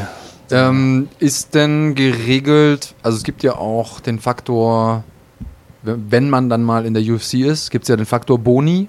Also es gibt diese Fight of the Night, Submission of the Night Performance Boni. Dann gibt es aber auch noch diese Undisclosed, also diese äh, Bonuschecks, die du äh, nachher vielleicht noch in der Kabine zugesteckt bekommst. Und davon gibt es meines Wissens nach gar nicht wenige. Gibt es darüber eine Klausel in dem Vertrag? Das ist also, weil ich habe, ich frage deshalb, weil ich habe erlebt, dass einige Management-Kämpfer-Beziehungen genau an solchen Dingen dann nachher gescheitert sind. Weil der eine ging davon aus, naja, ist ja klar, dass das mit drin ist in den Prozenten und der andere hat gesagt, ja, nee, wieso, ist doch ein Bonus. Also ist das klar geregelt? Also diese Bonusse, die man jetzt so in der Kabine zugesteckt bekommt, soweit ich das rauslesen konnte, nicht. Also Okay. nur halt diese anderen Bonusse, KO oder, oder sowas, ja. Finish-Bonus, das schon. Aber diese extra äh, Sachen nicht. Aber im letzten, letzten Endes sind das ja dann auch ähm, also Booking- Booking-Agenten. ja? Also, weil Management ist ja vielleicht ein bisschen irreführender Begriff. Es gibt ja auch ein Management, das sich um dein Marketing kümmert, ne? das zum Beispiel dafür sorgt, dass du in irgendeiner Talkshow sitzt, jetzt zum Beispiel bei uns oder, äh, keine Ahnung, Land hast du vorhin angesprochen. Worauf Äh, ja gerade auch die Frage an, abzielte. Also Ja. zu was verpflichten die sich denn? Also organisieren die dir Kämpfe oder sagen die auch, okay, wir haben gute Kontakte zur Fighters Only, du kriegst mal ein Interview und solche Geschichten sind ja eigentlich auch Aufgaben von Managern, ich. Ja, genau. Deswegen ist die, ist, unterscheide ich gerne zwischen Managern und Agenten. Das klingt jetzt eher nach einem Agentenvertrag. Ja, also äh, die versuchen schon das Bestmögliche, wenn die jetzt Sponsoren an Land ziehen können, dann werden die es auch, auch tun. Aber die Hauptaufgabe oder die Hauptsache dieses Vertrages ist, die bringen dich oder die bringen dir die Kämpfe, die halt Sinn machen. Jetzt, ähm, also so wie ich mit dem geredet habe. Es gibt ja auch Manager, die wollen nur Kohle verdienen, ja, die, die stecken nicht da irgendwie ACA gegen einen 20-0 Russen. Von dem noch nie jemand was gehört hat, der aber aussieht Ja. wie ein Apothekerschrank. Ja, das ist der Klassiker. So ungefähr, ja. Und ähm, Hauptsache, da gibt es dann irgendwie 10.000 Dollar Gage Ja. und die nehmen, und die kriegen dann gut, äh, die kassieren halt dann da gut Ja. ab. Aber so ist da jetzt nicht äh, natürlich. Also da hätte ich dann auch nicht unterschrieben. Die, die, haben, die machen das schon mit, mit Sinn und Da Plan. brauchst du auch keinen Manager, sage ich mal, Ja, für, für eben, solche ja, Aktionen. eben, also- ähm, und äh, also habt ihr euch schon mal zusammengesetzt und schon mal eine Marschroute irgendwie abgesteckt oder so, wo die Reise hingehen soll? Ich frage, weil äh, ich neulich irgendwie bei dir eine Insta-Story gesehen habe, da hatte ich einer gefragt, äh, warum kämpfst du eigentlich nicht bei GMC? GMC, wissen wir, äh, größte deutsche Veranstaltungsserie, äh, definitiv sinnvoll da zu kämpfen für deutsche Athleten. Und du hast gesagt, nee, ich würde mich gern international orientieren. Du hast ja nun auch schon international gekämpft, ist also verständlich. Ähm, Gibt es eine Marschroute, wo die Reise hingeht? Also eine genaue Marschroute noch nicht. Also es, äh, der nächste Kampf steht jetzt noch nicht fest. Aber das Endziel ist, denke ich, wie bei vielen schon die UFC. Und ähm, da gibt es halt viele Wege. Das ist, da gibt es jetzt keinen festgeschriebenen Weg, dass man sagt, man muss jetzt unbedingt bei Brave noch auftreten oder bei sonst was, KSW. Ja. Cage Warriors. was gibt ja viele Events mittlerweile, die den Weg für die UFC ebnen. Und ähm, ich war auch erst gestern in Kontakt mit dem Management. Also er meinte halt, wir brauchen jetzt schon noch vielleicht ein paar Siege, ja, für die, um in die UFC zu kommen gegen Leute mit halt, ja, die halt schon stabil sind, also guten Rekord haben. Aber ich denke, wo das dann stattfindet, also bei welchem Event, ich weiß nicht, ob das jetzt so Oftmals sind es dann auch. UFC-Veteranen, wenn man die so, ja. geschlagen hat, dann hat man nochmal bewiesen, dass man sozusagen gegen das Kaliber, das da schon unterwegs war, bestehen kann. Ähm, einmal nochmal kurz zurück, äh, einen, einen Schritt zurück, weil wir auch kurz über Sponsoring gesprochen haben. Kriegen die denn auch einen Cut von deinen Sponsoring-Einnahmen, wenn du also Sponsoren bekommen solltest? Ste- Steht das auch mit im, äh, im Vertrag? Ich glaube schon, aber nur wenn die selber das. Äh, Hm. Das ist alles immer so juristisch, so ein bisschen schwierig geschrieben. Ich ja, habe da dann schon auf Englisch drüber, wahrscheinlich. drüber schauen ja, lassen. ja, genau. Aber Ja, aber äh, für die Kämpfer, die zugucken, das ist nämlich auch eine Erfahrung, die ich gemacht habe. Die meisten Kämpfer sind nämlich genau das, Kämpfer. Und eben keine Juristen und äh, vielleicht vertraglich nicht so versiert. Das sind so Key Points, auf die ihr vielleicht achten könntet, wenn ihr Verträge unterschreibt. Ähm, das sind die großen Stolpersteine. Ne? Ja, zumal das erfahrungsgemäß auch immer erst dann ein Thema wird, wenn der Rubel anfängt zu rollen. Also am Anfang spricht da kein Mensch drüber und dann ist das auch allen vollkommen egal und ach, da wären wir uns schon einig, aber sobald Ja, ja. dann die Gagen höher werden und im fünf-, sechsstelligen Bereich sind, dann heißt es auf einmal, nee, Moment mal, also im Vertrag steht aber sowieso. Und Äh, da gab es in der Vergangenheit schon beim einen oder anderen Kämpfer auch ein bisschen Streit. Du hast das ja gerade schon angedeutet. Also äh, gern vielleicht auch mal einen Anwalt drüber gucken lassen, macht wahrscheinlich Sinn, aber ich will ja da nicht reinreden, du äh, wirst es schon schaukeln. Jetzt haben wir hier ein paar Fragen, wir sind ja eine interaktive Sendung. Also grundsätzlich muss ich erstmal sagen, das Feedback ist äh, total positiv. Die finden dich alle ein sympathischer Typ. Äh, das haben wir auch nicht immer. Äh, oftmals meckern die hier auch ein bisschen rum, äh, die äh, Kollegen von der Schlagwort Nation. Ähm, Eigentlich nur, wenn es um dich geht. Meistens, Und wenn das es auch um, vollkommen äh, meistens, wenn es um mich geht. Ähm, wir hatten vorhin eine Frage, die ist jetzt schon wieder ein bisschen untergegangen. Ich glaube von Klaus Horst, aber ich weiß nicht genau, wer es gestellt hat. Wenn es jemand anders war, bitte nicht übel nehmen. Der gefragt hat, ähm, Macht für dich einen Unterschied, ob du gegen sympathische oder unsympathische äh, Gegner antrittst? Das, äh, die Frage wurde gestellt, als du gegen, als wir über den Kampf gegen Jamal Hill gesprochen haben. Also haust du lieber unsympathische Gegner um oder ist dir das Latte? was soll das jetzt heißen, dass der Jamal unsympathisch ist? Nee, nee, Oder? nee, das will ich nicht damit nicht unterstellen, aber ich meine grundsätzlich, also äh, wäre es dir lieber gewesen oder wäre der Kampf anders ausgegangen, wenn er unsympathisch gewesen wäre? So können wir die Frage stellen. Nee, ist egal. Also ich kämpfe ja für mich. Ja. Ähm, der Gegner steht mir halt im Weg und den muss man bezwingen und da ist es wirklich egal, ob der jetzt sympathisch ist oder nicht. Also ich bin eigentlich immer sympathisch zu den, zu den Gegnern davor. Ich schüttel denen die Hand, hey, was geht, wie läuft's und so. Ich bin da nicht so, dass ich da im Vorfeld schon Beef machen muss irgendwie. Ja. Das, das vielleicht nicht, aber ich könnte mir schon vorstellen, dass, also sag mal, wenn ich jetzt dir gegenüberstehen würde, wäre ich jetzt neutral, du bist ein sympathischer Typ. Wenn ich jetzt wüsste, ich stehe Andreas Kanutakis gegenüber, da wäre ich schon motivierter, den umzuhauen, weil der regt mich halt auf und ähm, da ist man, da ist man, weißt du, wie ich meine? Also man hat ja vielleicht so ein zusätzliches Quäntchen Motivation. Ich glaube, so war auch die Frage von, ich glaube, Klaus Horst hat sie gestellt, äh, so war die, glaube ich, gemeint. Ja, äh, ich, ich, ich glaube, also ich hatte es noch nicht in der Vergangenheit, aber ich würde behaupten, dass ich, oder ich würde auf jeden Fall versuchen, neutral zu bleiben, weil man hat es zum Beispiel gesehen bei Aldo gegen McGregor, wenn man halt zu emotional dann da ist, dann stürmt man da rein und ist offen für Konter. Ja. Also ich würde versuchen, das so ein bisschen an mir vorbei laufen zu lassen. sind wir wieder bei der goldenen Mitte. Ja, genau, Man aktiviert sein auf der einen Seite, aber ohne überhastet zu sein oder irgendwas ähm, ja, vorschnell zu machen. Und sel sehr selten so, dass Aggression oder, oder Wut ein guter Ratgeber ist. Ja. Das stimmt. Da muss ich dir Oh, mal, oh, ta, muss ich- der Marc dir hat mal- mir da zugestimmt. muss ich dir mal beipflichten, Könnt ihr das bitte einmal eintragen Lieber? Andreas Graniotakis.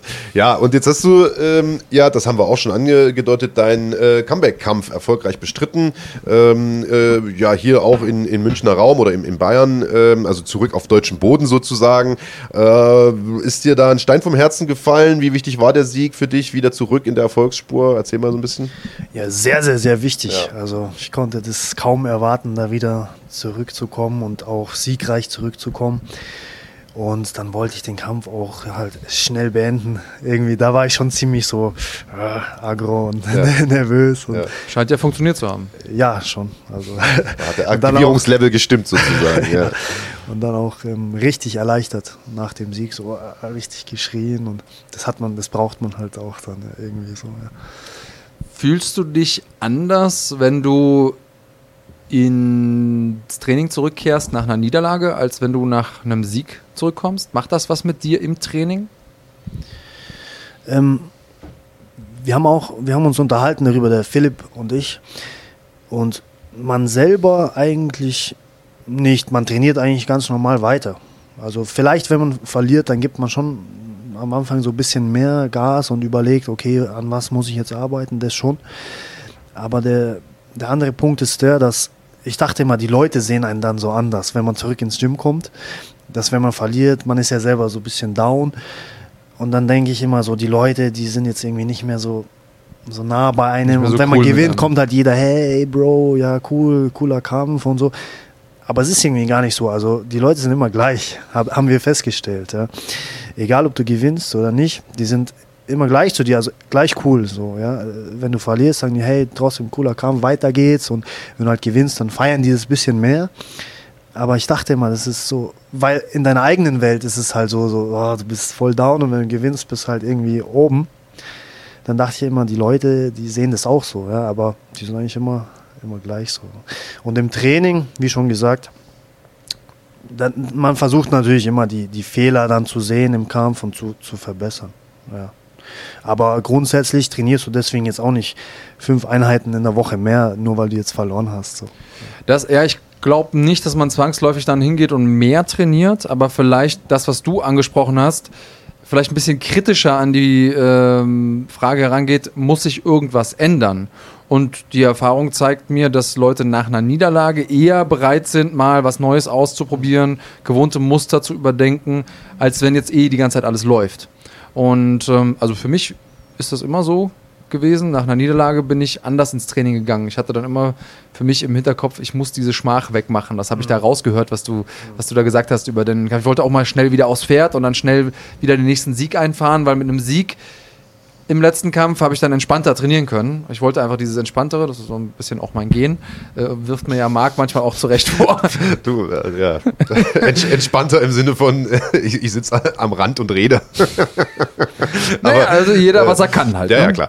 Ähm, nee, also bin ich vollkommen bei dir. Ich finde es auch äh, wichtig, sich von sowas nicht aus der Bahn werfen zu lassen. Ich glaube, dann bist du im Profigeschäft nämlich falsch. Das heißt, wenn du, natürlich muss man sich hinterfragen, da hat Andreas vollkommen recht, aber wenn du natürlich sagst, ich werfe jetzt mein komplettes, mein komplettes, meine komplette Strategie über den Haufen, dann ist das, glaube ich, auch nicht äh, die richtige Herangehensweise, weil Niederlagen können einfach passieren und vor allen Dingen im Halbschwergewicht können die passieren, wo äh, die Jungs halt auch wirklich Dampf äh, haben ohne Ende.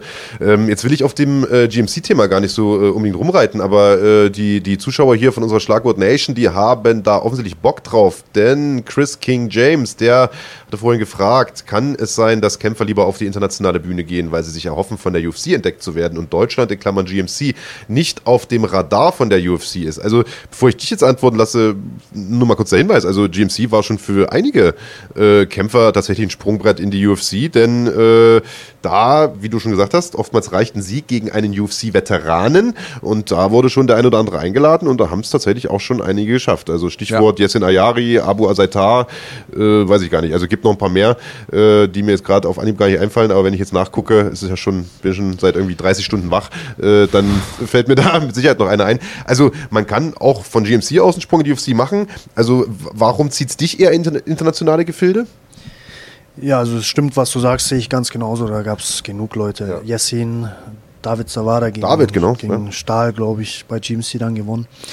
Ähm, ich bin jetzt nicht komplett abgeneigt von GMC. kann sicherlich mal dazu kommen, dass ich da auch äh, antreten werde. Nur aktuell, ja, wie auch schon bei Instagram da, da mitgeteilt, äh, interessiert mich irgendwie der internationale Markt halt mehr, aber nicht aus dem Grund, also wir oder wir jetzt auch schon festgestellt haben, UFC, äh, GMC ist genauso ein Sprungbrett für die UFC, also nicht aus dem Grund, sondern einfach international ist für mich irgendwie ein bisschen reizbarer. Es ist halt cool im, im Ausland da zu kämpfen und ja, irgendwie auch Deutschland zu repräsentieren, sich selbst und seine Skills dem international, internationalen Markt zu präsentieren. Ja, das sind so eher die Gründe. Ja.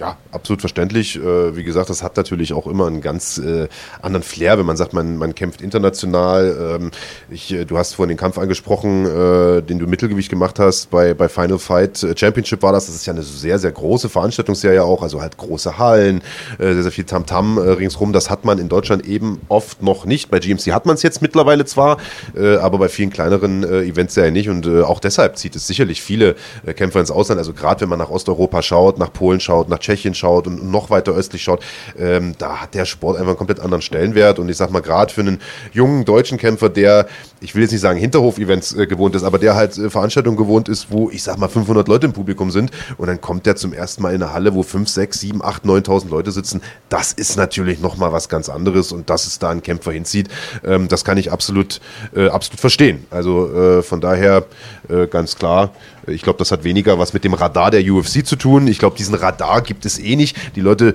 denken immer, da gibt es irgendwie äh, ein Scouting-Team von der UFC, das weltweit jeden kleinen Event sich anschaut. Aber so ist das ja gar nicht, sondern letztlich äh, schafft man den Sprung in die UFC ebenso, wie du es vorhin beschrieben hast, über Kontakte. Zu Managern in der Regel oder zu anderen Kämpfern, zu Gyms. Gyms, ja. ähm, also das bringt auch viel, wenn man einfach in einem Gym trainiert. Das SBG ist ja jetzt in Europa eine ganz gute Anlaufstelle oder das äh, All-Stars-Team oben in, in Skandinavien äh, oder eben die Teams in den USA. Also es ist jetzt nicht so, äh, dass da irgendwie 100 Lemminge in einem Büro bei der UFC sitzen und sich jeden kleinen äh, Dorfevent äh, auf der ganzen Welt anschauen, um, um neue Talente zu scouten.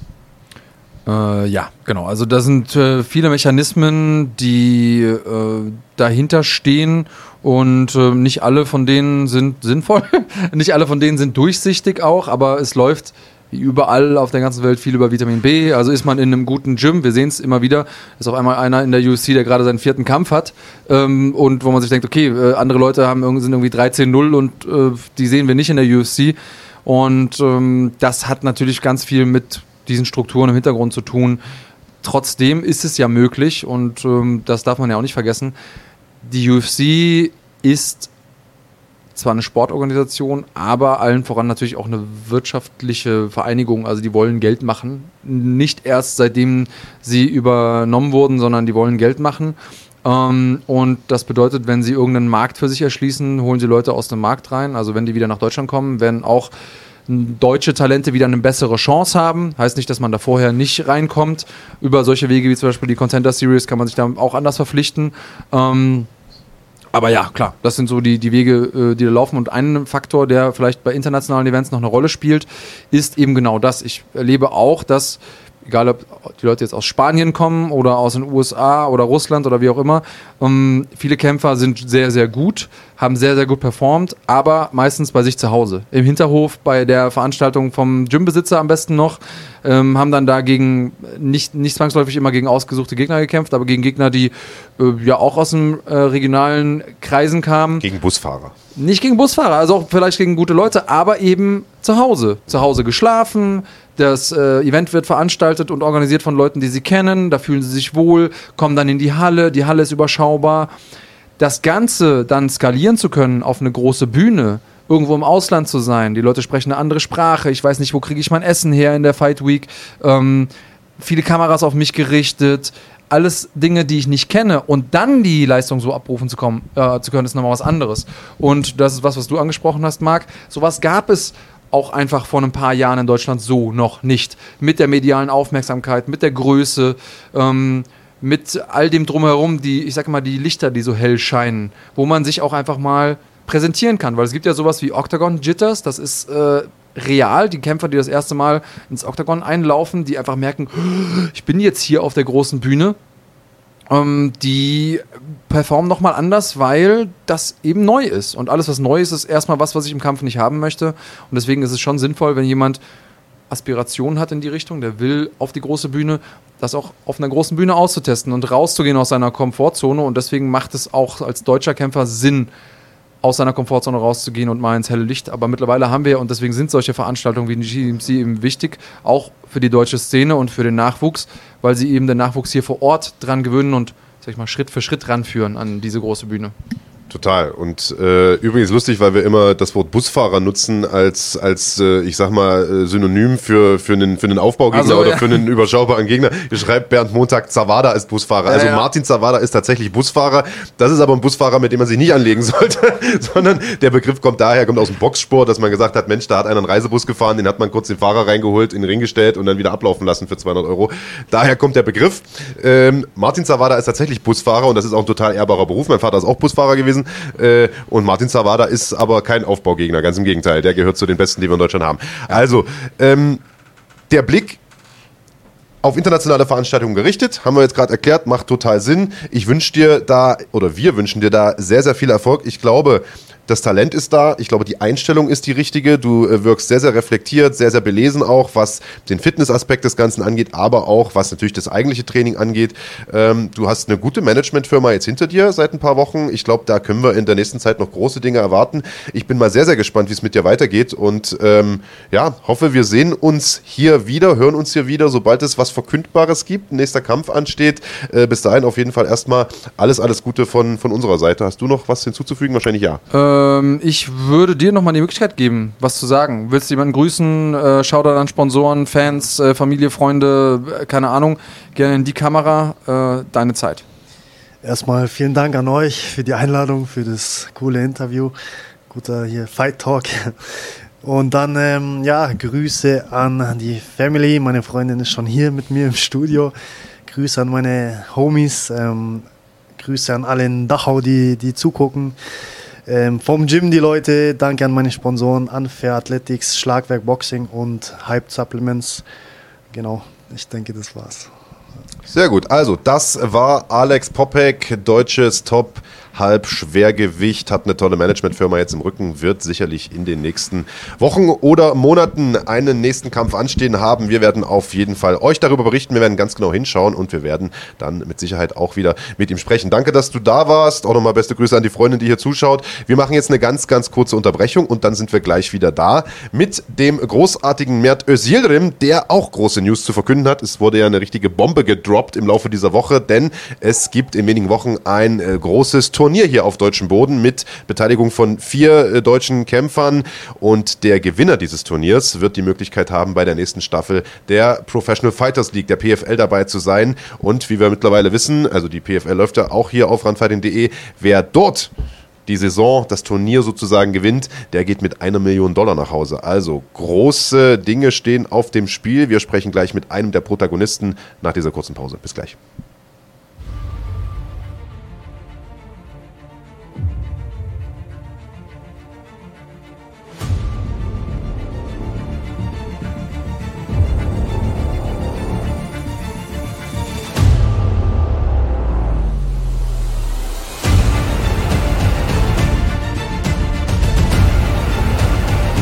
Ich als Sieger rausgehe? Weil ich der Einzige bin, der nichts zu verlieren hat.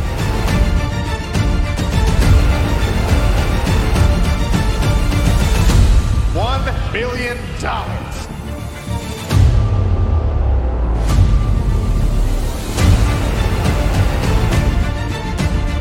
Es ist auf jeden Fall die größte Chance in meinem Leben.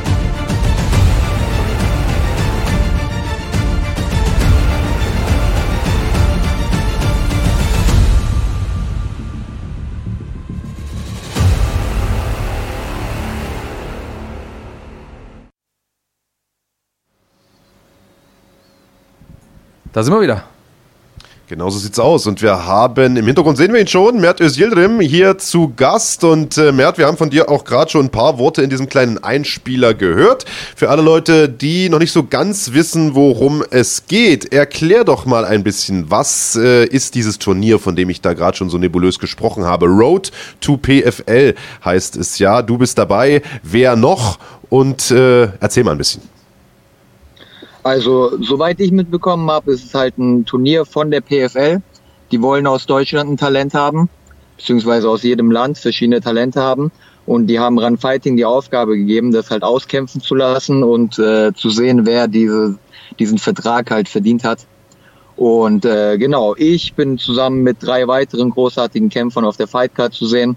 Es wird an einem Tag zweimal gekämpft. Die erste Runde ist dreimal drei, dann gibt es eine Pause und die nächste Runde ist dreimal fünf. Und Krass. so sieht es aus. Auf jeden Fall eine Riesenchance für uns alle.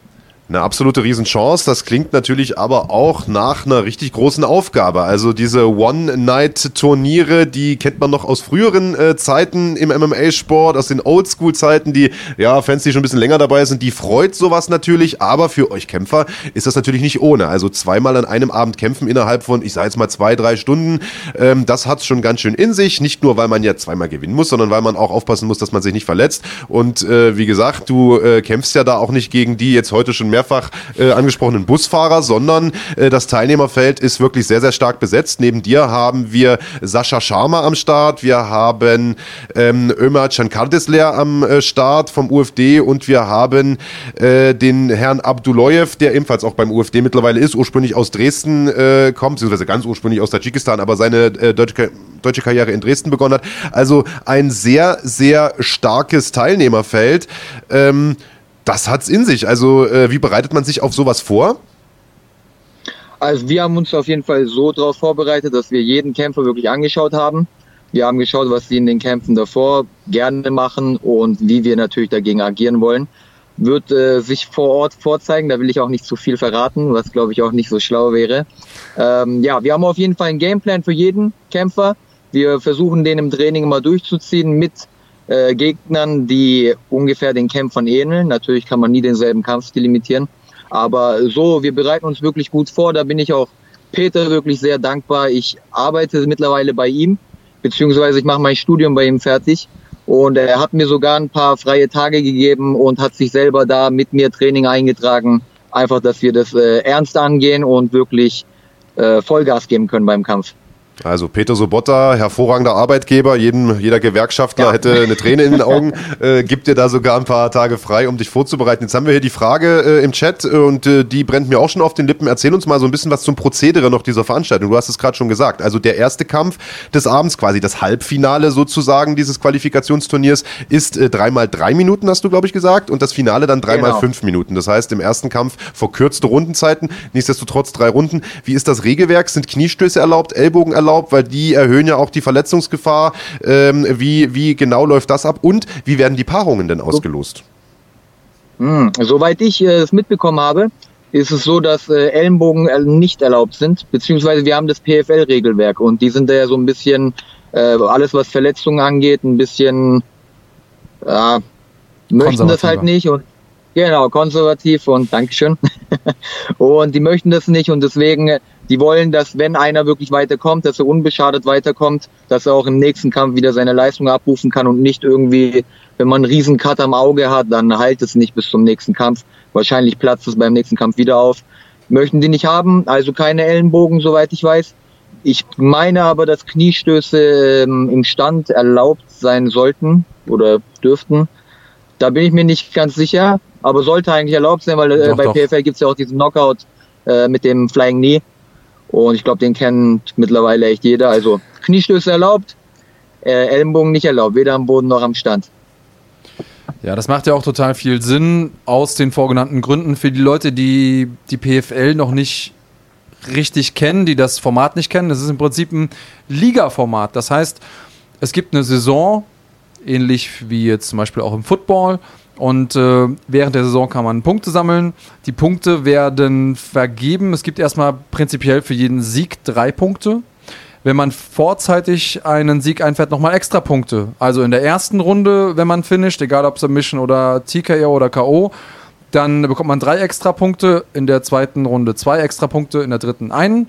Und wer dann die meisten Punkte hat am Ende von der normalen Saison, der steht auf Platz 1 und die sieben Leute danach qualifizieren sich alle dann für das Abschlussturnier. In dem geht es dann am Ende des Tages um die eine Million Dollar.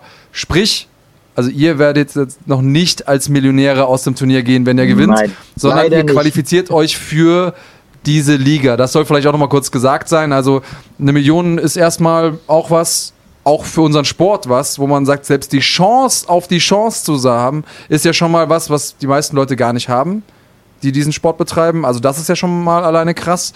Ähm, aber da, jetzt haben wir das äh, gesagt. Wie wirst du das Geld ausgeben? Ehrlich gesagt, ich bin da echt bescheiden. Also ich wäre jetzt keiner, der sich irgendwie einen Porsche kauft oder sonst was und versucht das rauszuprotzen, sondern ich würde wirklich für mich selber ein sorgenfreies Leben wollen. Ich bin aber auch, wie bei dem Interview gesagt, kein Geschäftsmann. Ich habe keine Ahnung. Falls jemand von euch weiß, wie man so Geld gut anlegt, ich kommt bitte auf mich zu, wenn ich das gewonnen habe. ähm, Kannst du gerne nochmal mit mir sprechen, da bin ich noch super weit. Ich dann Ansprechpartner. nochmal. Ich wollte gerade sagen, also du kannst uns das Geld auch gern aushändigen. Wir machen da schon was damit. Ob du das dann jemals wieder siehst, äh, weiß ich nur halt nicht. Äh, also, müssen wir Aber- mal gucken. Aber, was sagst du? Also ich würde auf jeden Fall irgendwie Immobilien oder so damit kaufen, Ja, dass ich dann das- einfach das monatliches Einkommen habe und einfach ruhig vor mich hinleben kann. Das macht, glaube ich, Eine. Garage in München. Eine, wollte ich gerade sagen, ein Tiefgaragenstellplatz in München, äh, den kriegst du für eine Million. Äh, jetzt äh, wollen wir aber vielleicht von der Million erstmal noch gar nicht sprechen, denn äh, bis dahin ist es ein sehr, sehr weiter Weg. Also die PFL-Saison Ja, an sich ist äh, sehr, sehr lang. Wir haben ja zum Beispiel gesehen, dass äh, Leuk Rajabov zum Beispiel, der ja auch im UFD trainiert, in der vergangenen Saison sehr, sehr knapp äh, nur an der Million vorbeigeschrammt ist, äh, im Finale erst sozusagen äh, ausgeschieden ist aus dem Turnier oder aus der, aus der Saison, aus der Staffel. Äh, Max Koga war dabei, hat es, glaube ich, bis in die Playoffs geschafft. Ich weiß gar nicht mehr genau, das ist jetzt schon ein paar Jahre her. Aber äh, auf jeden Fall äh, hat auch er nicht äh, die Million geholt. Ähm, Abus Magomedov stand im Finale, ist im Finale K.O. gegangen, äh, vor zwei Jahren, glaube ich, in der Silvesternacht. Also wir haben schon ein paar deutsche Vertreter gehabt, die die Million schon zum Greifen nah hatten, äh, aber äh, es eben nicht gereicht hat. Aber bevor es überhaupt erst dorthin geht, äh, muss ja dieses Qualifikationsturnier gewonnen werden. Und da wollen wir jetzt mal noch ein paar Eckdaten nennen für alle, die sich dafür interessieren. Das Ganze gibt es natürlich zu sehen auf äh, runfighting.de. Äh, das heißt, auch da lohnt sich wieder, entweder Black Pass abschließen oder Kanalmitgliedschaft auf YouTube. Dann könnt ihr das schauen. Und zwar gibt es das zu sehen am 18. März, also in etwa zwei Wochen. Äh, ist auch kein Fehler, ist unter der Woche. Sehr, sehr ungewöhnliches Datum für äh, eine Fight Night, ein Mittwochabend. Ähm, das Ganze wird losgehen um 19 Uhr, wenn ich mich jetzt nicht irre, und äh, live gestreamt aus dem NFT-Gym in Krefeld. Ähm, ich glaube, da sind wir jetzt noch gar nicht drauf eingegangen. Ich hatte die Frage kurz gestellt, die Paarung, wann werden die ausgelost, wie werden die ausgelöst? Wisst ihr schon, gegen wen ihr antretet in der ersten Runde? Und hast du einen Wunschgegner, Also- falls du es noch nicht weißt? Wir wissen äh, nicht, wer, wer gegen wen kämpfen wird. Auf jeden Fall, wenn man weiterkommt, kämpft man gegen zwei von den Jungs. Ich denke, die Paarungen werden an am Tag der Waage ausgelost, soweit ich das mitbekommen habe. Und äh, ich habe keinen Wunschgegner. Ich bereite mich auf alle vor. Ich äh, nehme das, was kommt und versuche das Beste draus zu machen. Ja, du bist so wie Marc, der nimmt auch immer das, was kommt. Ähm, du hast ja mit äh, Peter Sobotta jemanden im Stall als Trainer, der das auch schon gemacht hat. Also der hat auch schon äh, Turniere gekämpft, mehrfach in seiner Karriere, wo er mehrfach an einem Tag dann auch ran musste. Das ist natürlich eine Zusatzerfahrung. Nicht jeder Kämpfer hat das schon gemacht, nicht jeder Trainer hat das schon durchgemacht. Habt ihr irgendwas verändert in der Vorbereitung? Macht ihr irgendwas anders als äh, auf einen, ich sag mal, in Anführungsstrichen normalen Kampf, wenn ihr euch vorbereitet? Ähm, wir haben es auf jeden Fall so gemacht, gerade die angesprochenen freien Tage, die ich von Peter bekommen habe, also Dienstags, Donnerstags, machen wir es halt oft so, dass wir mittags schon eine Einheit machen, die kurz vor dem Sparring bei der Einheit davor ist. Und dann habe ich immer anderthalb Stunden Pause und dann habe ich wieder eine Sparringseinheit. Also ich werde darauf wirklich zweimal die Woche optimal vorbereitet. Von der Belastung her an sich äh, habe ich mich echt schon gut angepasst. Ich habe auch als Amateur schon mal als Turnier im Turniermodus gekämpft. Bloß war es dann so, dass ich und mein Kollege weitergekommen sind und der letzte Kampf dann halt ein Showkampf war und kein Habt echter dann, Kampf. Das äh, haben die Zuschauer auch gemacht? gemerkt. Nee, nee, nee, wir haben wirklich gekämpft, aber die Zuschauer haben es halt gemerkt, dass es kein echter Kampf ist. Und da hat auch einer reingerufen, hey, die kämpfen ja gar nicht richtig. Und war ein bisschen peinlich, aber wir können uns ja auch nicht kloppen, da wenn wir echt jeden Tag zusammen trainieren, da kann man ja nicht. Ähm, man Ja, wenn es nicht um die erwarten. Millionen geht, ist es dann schon schwierig. Genau, ja. Also ich weiß, dass ich Pokal. mit, mit einem deiner anderen Trainer, also mit Marco Knöbel, mal im äh, Turnier bei der DGL zusammenstand und wir gegeneinander kamen, haben damals auch sehr viel zusammen trainiert, dann haben wir tatsächlich Schnick, Schnack, Schnuck gemacht. Äh, danach habe ich gewonnen und habe dann im Finale verloren. Da hat er sich sehr darüber geärgert, dass er nicht die Chance bekommen hat. ähm, ja, ist einfach immer ungünstig, wenn man gegen Trainingspartner und Freunde kämpft. kann man nichts machen. Aber ich konnte das schon mal die Luft schnuppern. Äh, der erste Kampf da war auch richtig hart und dann musste man halt ein zweites Mal einlaufen. Das habe ich alles schon so ein bisschen mal, bisschen mal durchgekämpft. Und ähm, an sich bei jedem Grappling-Turnier, wo wir mitmachen, ist ja eigentlich auch so, dass man, klar, es ist jetzt nicht zu vergleichen mit MMA, aber es ist ja auch so, dass man zum Teil manchmal sechs, sieben Kämpfe hat, wenn man jedes Mal weiterkommt und da ist auch wieder eine ganz andere Belastung. Ja, ich sag mal, du bist ja ohnehin ein erfahrener Mann, der schon seit ein paar Jahren am Start ist und den da so schnell nicht was aus der Bahn äh, werfen kann. Jetzt ähm, finde ich, ist das eine ganz, ganz interessante Situation äh, mit, mit diesem Turnier, denn es ist ein Comeback-Fight äh, nach der ersten Niederlage deiner Karriere. Wir haben dich äh, zum letzten Mal gesehen im April letzten Jahres bei Nova FC und das war eine sehr, sehr bittere Niederlage aus mehreren Gründen. Ähm, zum ersten war das ein sehr, sehr wichtiger Kampf für dich, ein Kampf, bei dem eine ganze Menge auf dem Spiel stand, ein Kampf, der, wenn du den gewonnen hättest, vermutlich eine Eintrittskarte in, ich sag mal, größere internationale Veranstaltungen wahrscheinlich gewesen wäre, aber auch ein Kampf, der für dich einfach ja, wo im Prinzip alles blöd gelaufen ist, was nur blöd laufen konnte, denn der Gegner hat, lass mich jetzt lügen, ich glaube drei oder viermal gewechselt innerhalb von, weiß ich gar nicht, ein oder zwei Wochen. Ähm, ja. Und ich sag mal, dadurch, dass du einen sehr, sehr prominenten Platz auch auf der Fightcard hattest und eben weil dieser Kampf ein solch hohes Standing hatte, auch für dich persönlich, für den weiteren Verlauf deiner Karriere, waren diese Gegner natürlich auch alle ziemlich knallharte Gegner, also eben keine Busfahrer. Äh, und ähm, am Ende war es Michael Dubois, der äh, dir da vorgesetzt wurde, ich glaube mit einem oder zwei Tagen Vorlauf für dich oder oder drei Tage, also es war gar nicht mal so viel. Ähm, und äh, ja, man hat das Gefühl gehabt, also ich habe ja nun sehr, sehr viele Kämpfe von dir live äh, schon gesehen. Ähm, das war nicht der Mert, den man so kannte. Also du standst ein bisschen neben dir, bist nie so richtig in den Kampf reingekommen. Äh, lass uns noch mal kurz dahin zurückschauen und, und überlegen, welche Lehren hast du daraus gezogen und welchen Mert werden wir dann jetzt äh, beim, beim Road to PFL-Turnier sehen? Äh, auf jeden Fall, also da kann ich dir nur zustimmen. Es war nicht der Mert, es lag einfach daran, ich habe sehr, sehr viel Striking probiert. Das war vor heimischer Kulisse. Ich wollte vorführen, was ich kann. Und ähm, war halt keine Idee, gegen einen so versierten, starken Typen irgendwie dann sich doch prügeln zu können, wenn man selber noch nicht so viel Erfahrung hat im Striking, weil ähm, ich habe zwar mit MMA damals angefangen, also mit 18, ich habe davor keine andere Vorerfahrung gehabt, aber äh, Bodenkampf und Ringen lag mir gleich viel, viel besser, weswegen das Striking auch immer ein bisschen gelitten hat. Und ähm, da in dem Jahr, als ich gegen Trabelsi, äh, gegen, gegen äh, Dubois gekämpft habe, war es halt äh, so, dass ich sehr, sehr viel Zeit in Striking investiert habe und mir gedacht habe, hey, jetzt zeige ich das mal. War aber keine gute Idee gegen, wie gesagt, so einen versierten Striker irgendwie neu ähm, sich Flügel wegwachsen zu lassen und zu sagen, ja, jetzt bettle ich mich mal mit dir. Was ihr erwarten könnt, ist auf jeden Fall der alte Mert, der wieder grindet, der versucht den Fight, Fight zu finishen, aber wieder versucht den Bodenkampf zu finden. Und nicht ähm, versucht, also ich werde natürlich probieren, den Kampf auch im Stand zu halten. Wenn es aber nicht äh, mir in die Karten spielt, dann werde ich da gar nicht lange faxen. Nicht mit der Brechstange. Nein. Jetzt bist die du da ringerisch, aber natürlich. In, nicht nochmal. Jetzt bist du da ringerisch, aber natürlich in guter Gesellschaft. Wir haben mit Sascha Sharma ebenfalls einen guten Bodenkämpfer, der mit im Turnier ist. Ähm, wir haben mit Bachtio Abduloyev einen, der ringerisch sehr, sehr stark ist. Ähm, also äh, glaubst du, dass äh, die anderen dir Ringer technisch gewachsen sind. Man weiß, deine Takedowns sind hervorragend, dein Groundgame ist hervorragend und du trainierst ja mit Peter Sobotta, mit einem der besten äh, Boden, MMA-Bodenkämpfer Deutschlands. Glaubst du, dass die anderen dir äh, Grappling und Ringer technisch gewachsen sind oder ist das deine Eintrittskarte zum Sieg? Ich denke, das ist alles auf Augenhöhe. Ich denke, so ein bisschen auch die Tagesform an dem Tag wird entscheiden, ein bisschen das Glück wird entscheiden, aber ich bin zuversichtlich. Also ich glaube an mich. Ich mag es jetzt hier auch nicht so Floskeln rauszuhauen wie, ja, ich mache alle fertig und keine Ahnung was. Am Endeffekt, ähm, es liegt zwar in deiner Hand, aber irgendwie auch ein bisschen nicht. Und ähm, ich glaube an mich selber. Ich brauche das nicht auch einfach rausschießen. Ich glaube an mich. Ich denke, dass ich das schaffen kann und ähm, sind beides natürlich auch richtig starke Ringer, richtig äh, gute Kämpfer, aber ich glaube, dass ich sie besiegen werde.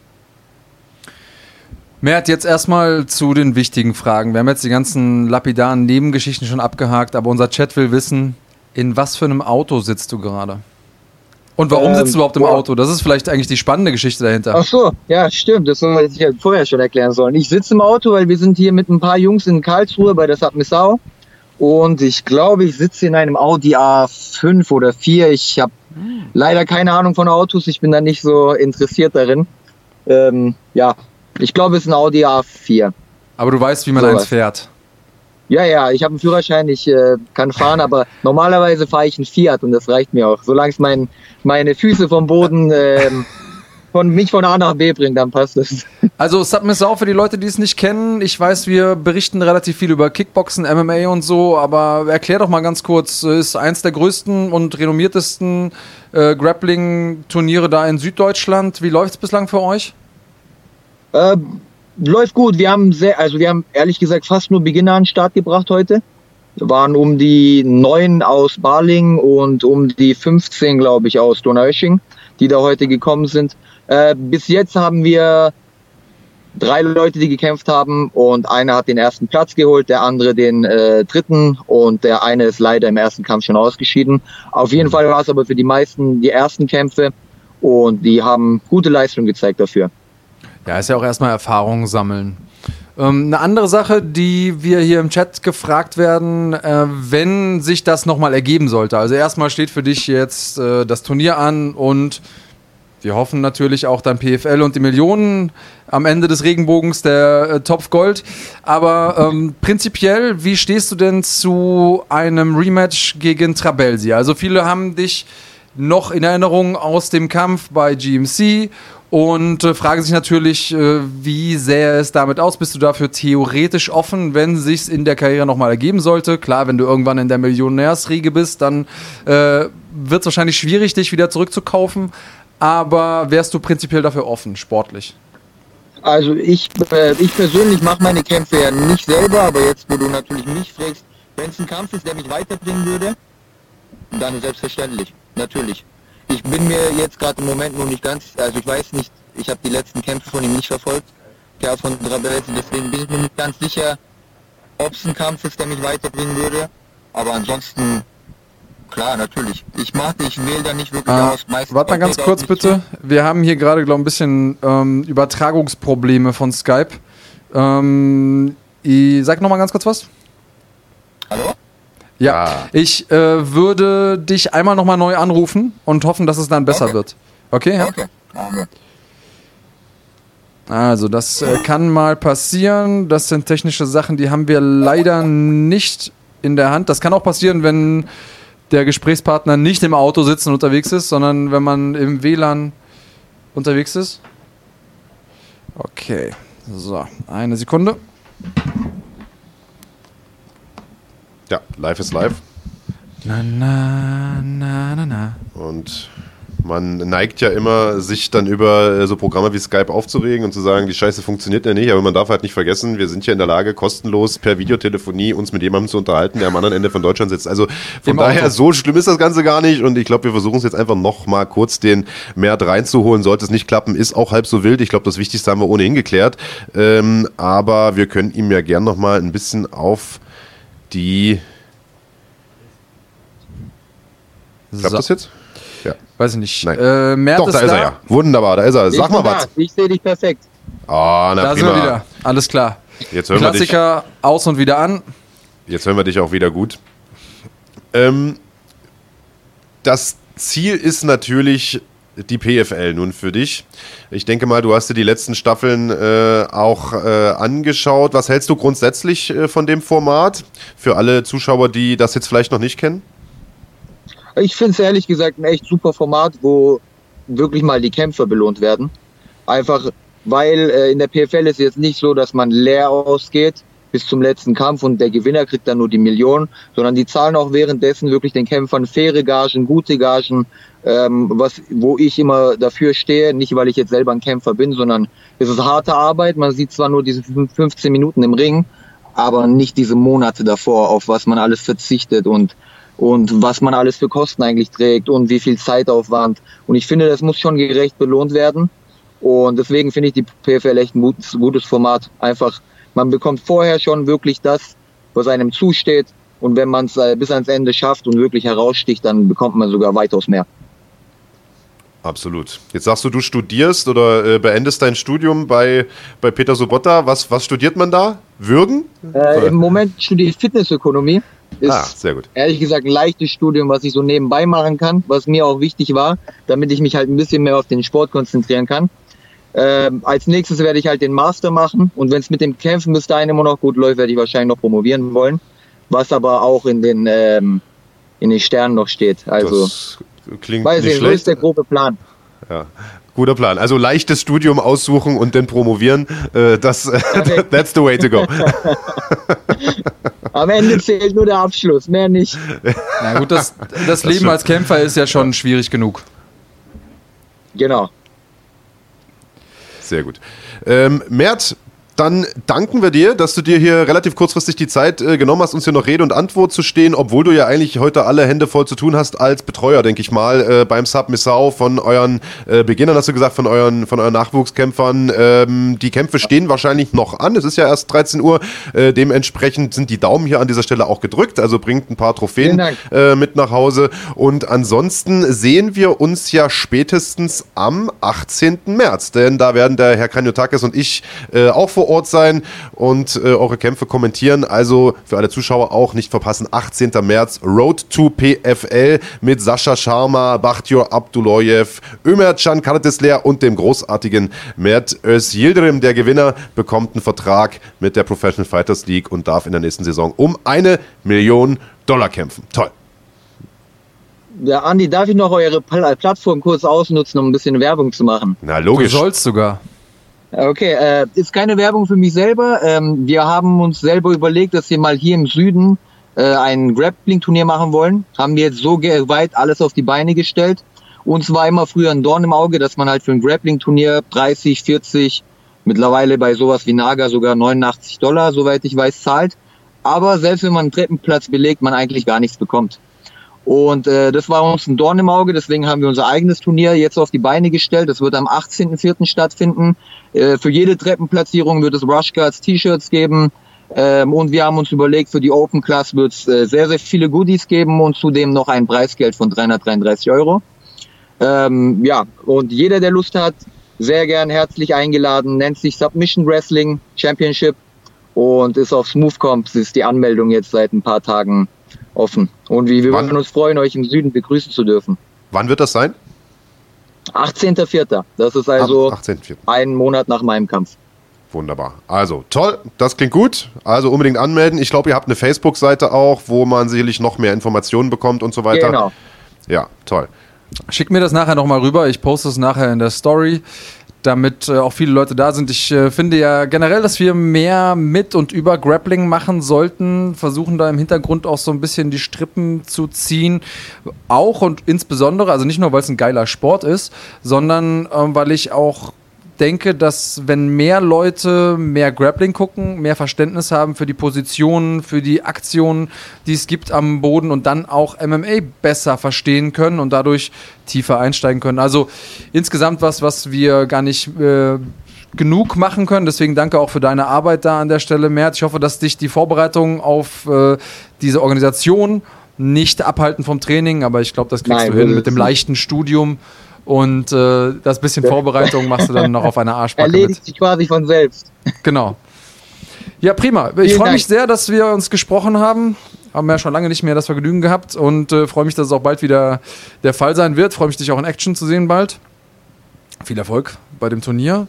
Ihr solltet auch alle einschalten, denn es geht um die sprichwörtliche Wurst und am Ende des Tages derjenige, der hier gewinnt, der kann sich qualifizieren. Und das Schöne bei der PFL, das ist das, was ich geil finde, ist, egal wie deine Nase aussieht, egal wo du herkommst, welche Sprache du sprichst oder auch nicht sprichst, ähm, egal ob du vorher große Reden äh, schwingst oder nicht, wenn du gewinnst, bist du am Ende des Tages Millionär. Und da entscheidet keiner mehr von außen drüber, ob du jetzt den Kampf bekommst oder nicht. Und deswegen liebe ich die PFL tatsächlich. Also, viel Erfolg beim äh, Einlösen des Tickets. Wir werden live mit dabei sein und mitfiebern. Ich äh, kann es hier verraten, du bist mein heimlicher Favorit. Äh, zumindest mal emotional ähm, werde ich, Ich mir versuchen, nicht anmerken zu lassen. Aber ähm, ich drücke dir die Daumen. Vielen, vielen Wenn Dank sich an die anderen drei Teilnehmer freuen. Ähm, Mert, vielen Dank, dass du da warst. Äh, wir sehen uns, wie gesagt, in zwei Wochen. Und wir machen jetzt nochmal eine letzte ganz, ganz kurze Pause, sind dann äh, gleich wieder zurück und blicken voraus auf die nächste Woche, denn da steht jede Menge an mit, nämlich GMC 24, dem ersten GMC-Event des Jahres, hier bei uns vor der Haustür quasi in München. Und da hat sich, was die Fightcard angeht, nochmal einiges getan. Wir werfen einen Blick auf die neuen Paarungen. Das Ganze nach dieser kurzen Unterbrechung.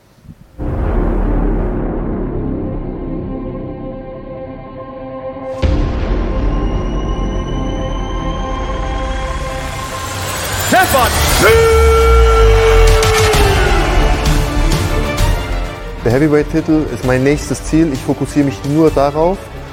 Ich möchte der Erste sein, der bei GMC zwei Titel hält und verteidigt.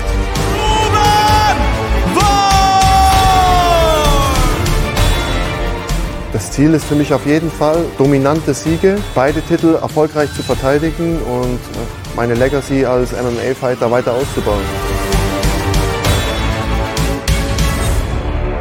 Das Heavyweight ist die Königsklasse.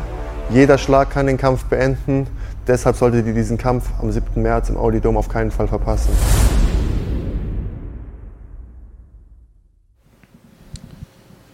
Also, es geht um den Schwergewichtstitel von GMC, ein Gürtel, der viele, viele Jahre lang im Würgegriff äh, von Andreas Kranjotakis gefangen war, nicht verteidigt wurde, bis er quasi unter vorgehaltener Pistole gezwungen wurde, diesen Gürtel zu vakantieren. Jetzt wird Im das Rape-Choke. Jetzt im Rape-Choke, genau. Jetzt wird, äh, nachdem Fans jahrelang äh, votiert haben, gefordert haben, ja fast schon, ich sag mal, auf der Straße demonstriert haben äh, und geschrien haben, Defend or Vacate, hat äh, der Herr Kanyotakis sich entschlossen, diesen Gürtel endlich aus dem äh, Schatzkästchen rauszuholen und freizugeben. Und jetzt wird er ausgekämpft zwischen Ruben Wolf, der sich medial ein bisschen bedeckt äh, gehalten hat. Äh, ich glaube, das ein oder andere Interview sogar verpennt hat, habe ich gehört, aber der ist eben durch und durch Kämpfer, ist jetzt nicht unbedingt, äh, ja, so wie wir eine, eine Medienpersönlichkeit, sondern der will einfach nur ins Oktagon, in den Käfig und kämpfen, trifft dabei auf eine absolute Maschine, nämlich den amtierenden Halbschwergewichtschampion von GMC, Stefan Pütz. Aber das sind keine Neuigkeiten. Das ist der Hauptkampf der Veranstaltung. Der steht schon seit einiger Zeit fest. Da ist auch unverändert noch so. Darunter hat sich aber einiges getan. Wir haben in den letzten äh, Tagen und Wochen ja sehr, sehr viel diese Card promoted einige der Kämpfer und Kämpferinnen auch hier zu Gast gehabt, aber es hat sich eine ganze Menge getan und du hast die aktuelle Fightcard, glaube ich, äh, vor dir. Die sieht jetzt ein bisschen unspektakulär aus, also keine netten Grafiken oder so, das ist eine reine Excel-Tabelle, aber vielleicht äh, schauen, wir, schauen wir trotzdem mal drauf. Äh, denn da sind ein paar Paarungen dazugekommen, die ich sehr, sehr interessant finde. Also äh, einige der Kämpfer, die wir hier hatten, sind auch noch, oder die meisten, die wir hier hatten, sind auch noch am Start, haben aber neue Gegner bekommen und es gibt auch komplett neue Paarungen. Ähm, Wo wollen wir anfangen? Was hättest du am liebsten? Wollen wir von oben nach unten gehen? Von hinten nach ich vorne? würde von links sagen, vielleicht rechts? von, von oben nach unten. War. Also wir haben ja Ruben Wolf und Stefan Pütz, die machen den Hauptkampf. Wir haben Saba Bolagi, der mit Felipe Maya äh, in den Käfig steigen wird. Auch das ist ein Kampf, der schon etwas länger feststeht, der sehr, sehr interessant ist. Ähm, Leider, und das ist die äh, schlechte Nachricht, oder eine gute und eine schlechte Nachricht, die Gegnerin von Anna Isabella Hübsch hat sich leider äh, verletzt. Das war eine Kämpferin aus äh, dem äh, UFD-Gym, die Sarah äh, Sm- Smajic, ähm, die, äh, jetzt habe ich den Namen bestimmt falsch ausgesprochen, man möge es mir nachsehen, wie gesagt, seit 30 Stunden wach. Ähm, die äh, sich leider verletzt hat, nicht kämpfen kann, wurde aber Gott sei Dank, muss man sagen, ersetzt durch äh, Eva Durte. Dieser Kampf auch erst, glaube ich, gestern oder so angekündigt. So, jetzt haben wir die Karte auch hier eingeblendet. Ähm, und äh, das ist gut, weil so bleibt uns äh, wenigstens dieser Kampf äh, mit Anna Isabella Hübsch erhalten, die ja doch äh, medial auch sehr, sehr gefragt ist in der letzten Zeit, einen Haufen Sponsorenverträge unterschrieben hat, bei uns auch recht gute Resonanz hatte im Ja, Podcast. und die sich auch vorbereitet hat, ne? Und dann hätte Eben. die sich ja für Umme vorbereitet. Das ist natürlich immer ähm, schade. Der Kampf von äh, Katharina Lehner ist ja leider geplatzt. Also der hat, äh, ist nicht zustande gekommen. Hoffen, dass wir den aber in Düsseldorf sehen werden, beziehungsweise der ist jetzt für Düsseldorf angesetzt. gesagt, nicht geplatzt, sondern verschoben. Ähm, soll jetzt also quasi einfach nur einen Monat äh, später äh, stattfinden. Ähm, Mohamed Trabelsi hat auch einen neuen Gegner, zumindest äh, seitdem wir das letzte Mal mit ihm gesprochen haben. Wir hatten ihn ja hier äh, per Skype äh, zu Gast. Er trifft jetzt auf Archil Tasiashvili, also dem Namen nach zu urteilen ein Georgier. Sagt mir jetzt erstmal nichts, Andreas. Du bist viel rumgekommen, schon mal was gehört von dem jungen Mann? Nee, tatsächlich. Also da habe ich bislang noch nichts von ihm gehört. Ich muss aber auch sagen, das ist so kurzfristig reingekommen und ich war so busy diese Wochenende mit äh, tatsächlich mal arbeiten ausnahmsweise, dass ich ähm, keine Möglichkeit hatte, das mir jetzt in Ruhe anzugucken. Aber die Matchmaker von GMC werden sich was dabei gedacht haben. Und das Schöne ist, Mohamed Rabelsi ist auch jemand, der äh, an und für sich ja sehr ansehnlich ist. Also egal, wer da ihm gegenüber ähm, stehen Vom wird. Phänotyp her oder vom Kampfstil? Sowohl als auch. So, also, muss, muss nicht immer haten, auch Ey, wenn es äh, cool. um andere Männer geht. Äh, Bruder, jeder Marc. wie er mag. Also äh, Trabelsi gucke ich mir gerne an als Kämpfer und aber auch so. Ähm, also netter, adretter Typ und sehr guter, spektakul spektakulärer Kämpfer. Die beiden treffen aufgrund der Kurzfristigkeit im Catchweight 68 Kilogramm aufeinander. Ähm, wird auf jeden Fall auch ein spannender Kampf. Und äh, darunter haben wir den äh, jungen Mann, der erst kürzlich hier bei uns zu Gast war, Marcel Mohamed Grabinski, trifft im Superleichtgewicht auch auf jemand anderen. Und weil du das eben so gut gemacht hast, magst du den Namen einmal vorlesen?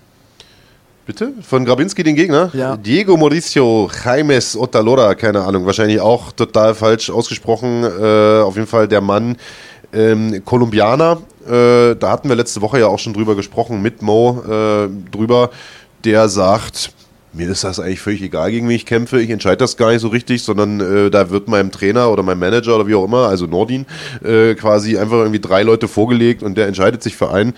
Das ist natürlich auch ein Vertrauensverhältnis, das hat nicht jeder, sag ich mal. Äh, aber für die beiden scheint es zu funktionieren und ich bin mal sehr, sehr gespannt. Es ist natürlich schade auf der einen Seite, weil wir eigentlich hier den Co-Main-Event gehabt hätten, nämlich Mogabinski gegen Anatoli Baal. Wäre ein absoluter Kracher gewesen, auf den wir alle Bock gehabt hätten, aber Anatoli leider äh, mit einer Hautkrankheit, mit einer, mit einer schweren Neurodermitis, fällt jetzt erstmal für ein paar Wochen aus, bekommen wir das, äh, bis er das in den Griff bekommen hat. Und wird da äh, würdig vertreten vom Kolumbianer. Dadurch ist der Kampf ein bisschen nach unten gerutscht. Ähm, ja, aber trotzdem äh, ansehnliches Duell. Nico Samsonice gegen Osama Ezein. Der Kampf äh, bleibt weiterhin bestehen. Den hatten wir schon vor einiger Zeit angekündigt. Wir hatten ja den Nico hier auch kurz in der Sendung mal zugeschaltet.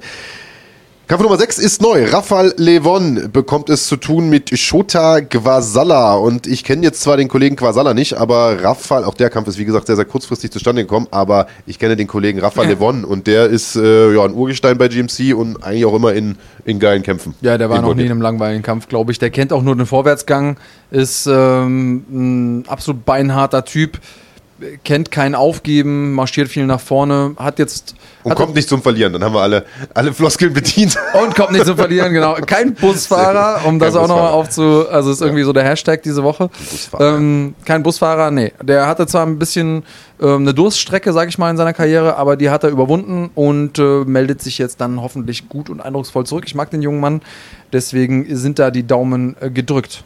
Ja, findest du ihn auch ansehnlich, oder? Ja, das würde ich jetzt so vielleicht nicht sagen. So, wir gucken nochmal. Im Vorprogramm gibt es ein paar äh, Kämpfe, die wir auf jeden Fall mal rauspicken äh, sollten, denn ähm, die garantieren eigentlich Action. Wir beginnen direkt mit einem absoluten Kracher, nämlich mit Eduard Kexel gegen Leon Müller. Eduard Kexel jetzt äh, im, im breiten Mainstream noch nicht so riesig bekannt, aber ein junger Mann, der vor wenigen ja, Tagen eigentlich erst, vor zwei Wochen, einer Woche, ich weiß gar nicht, vor zwei Wochen, glaube ich, äh, auf sich aufmerksam machen konnte beim äh, Martial Arts Day in Duisburg auf einer GMC Fight Night. Hat er einen ganz schön krachenden, spektakulären Knockout hingelegt. Ähm, Das sah also erstmal nach Kurzarbeit aus. Der hat da nicht viel Federn gelassen. Deswegen kann er sich hier auch äh, dann stellen in äh, München kurz nach dem Kampf.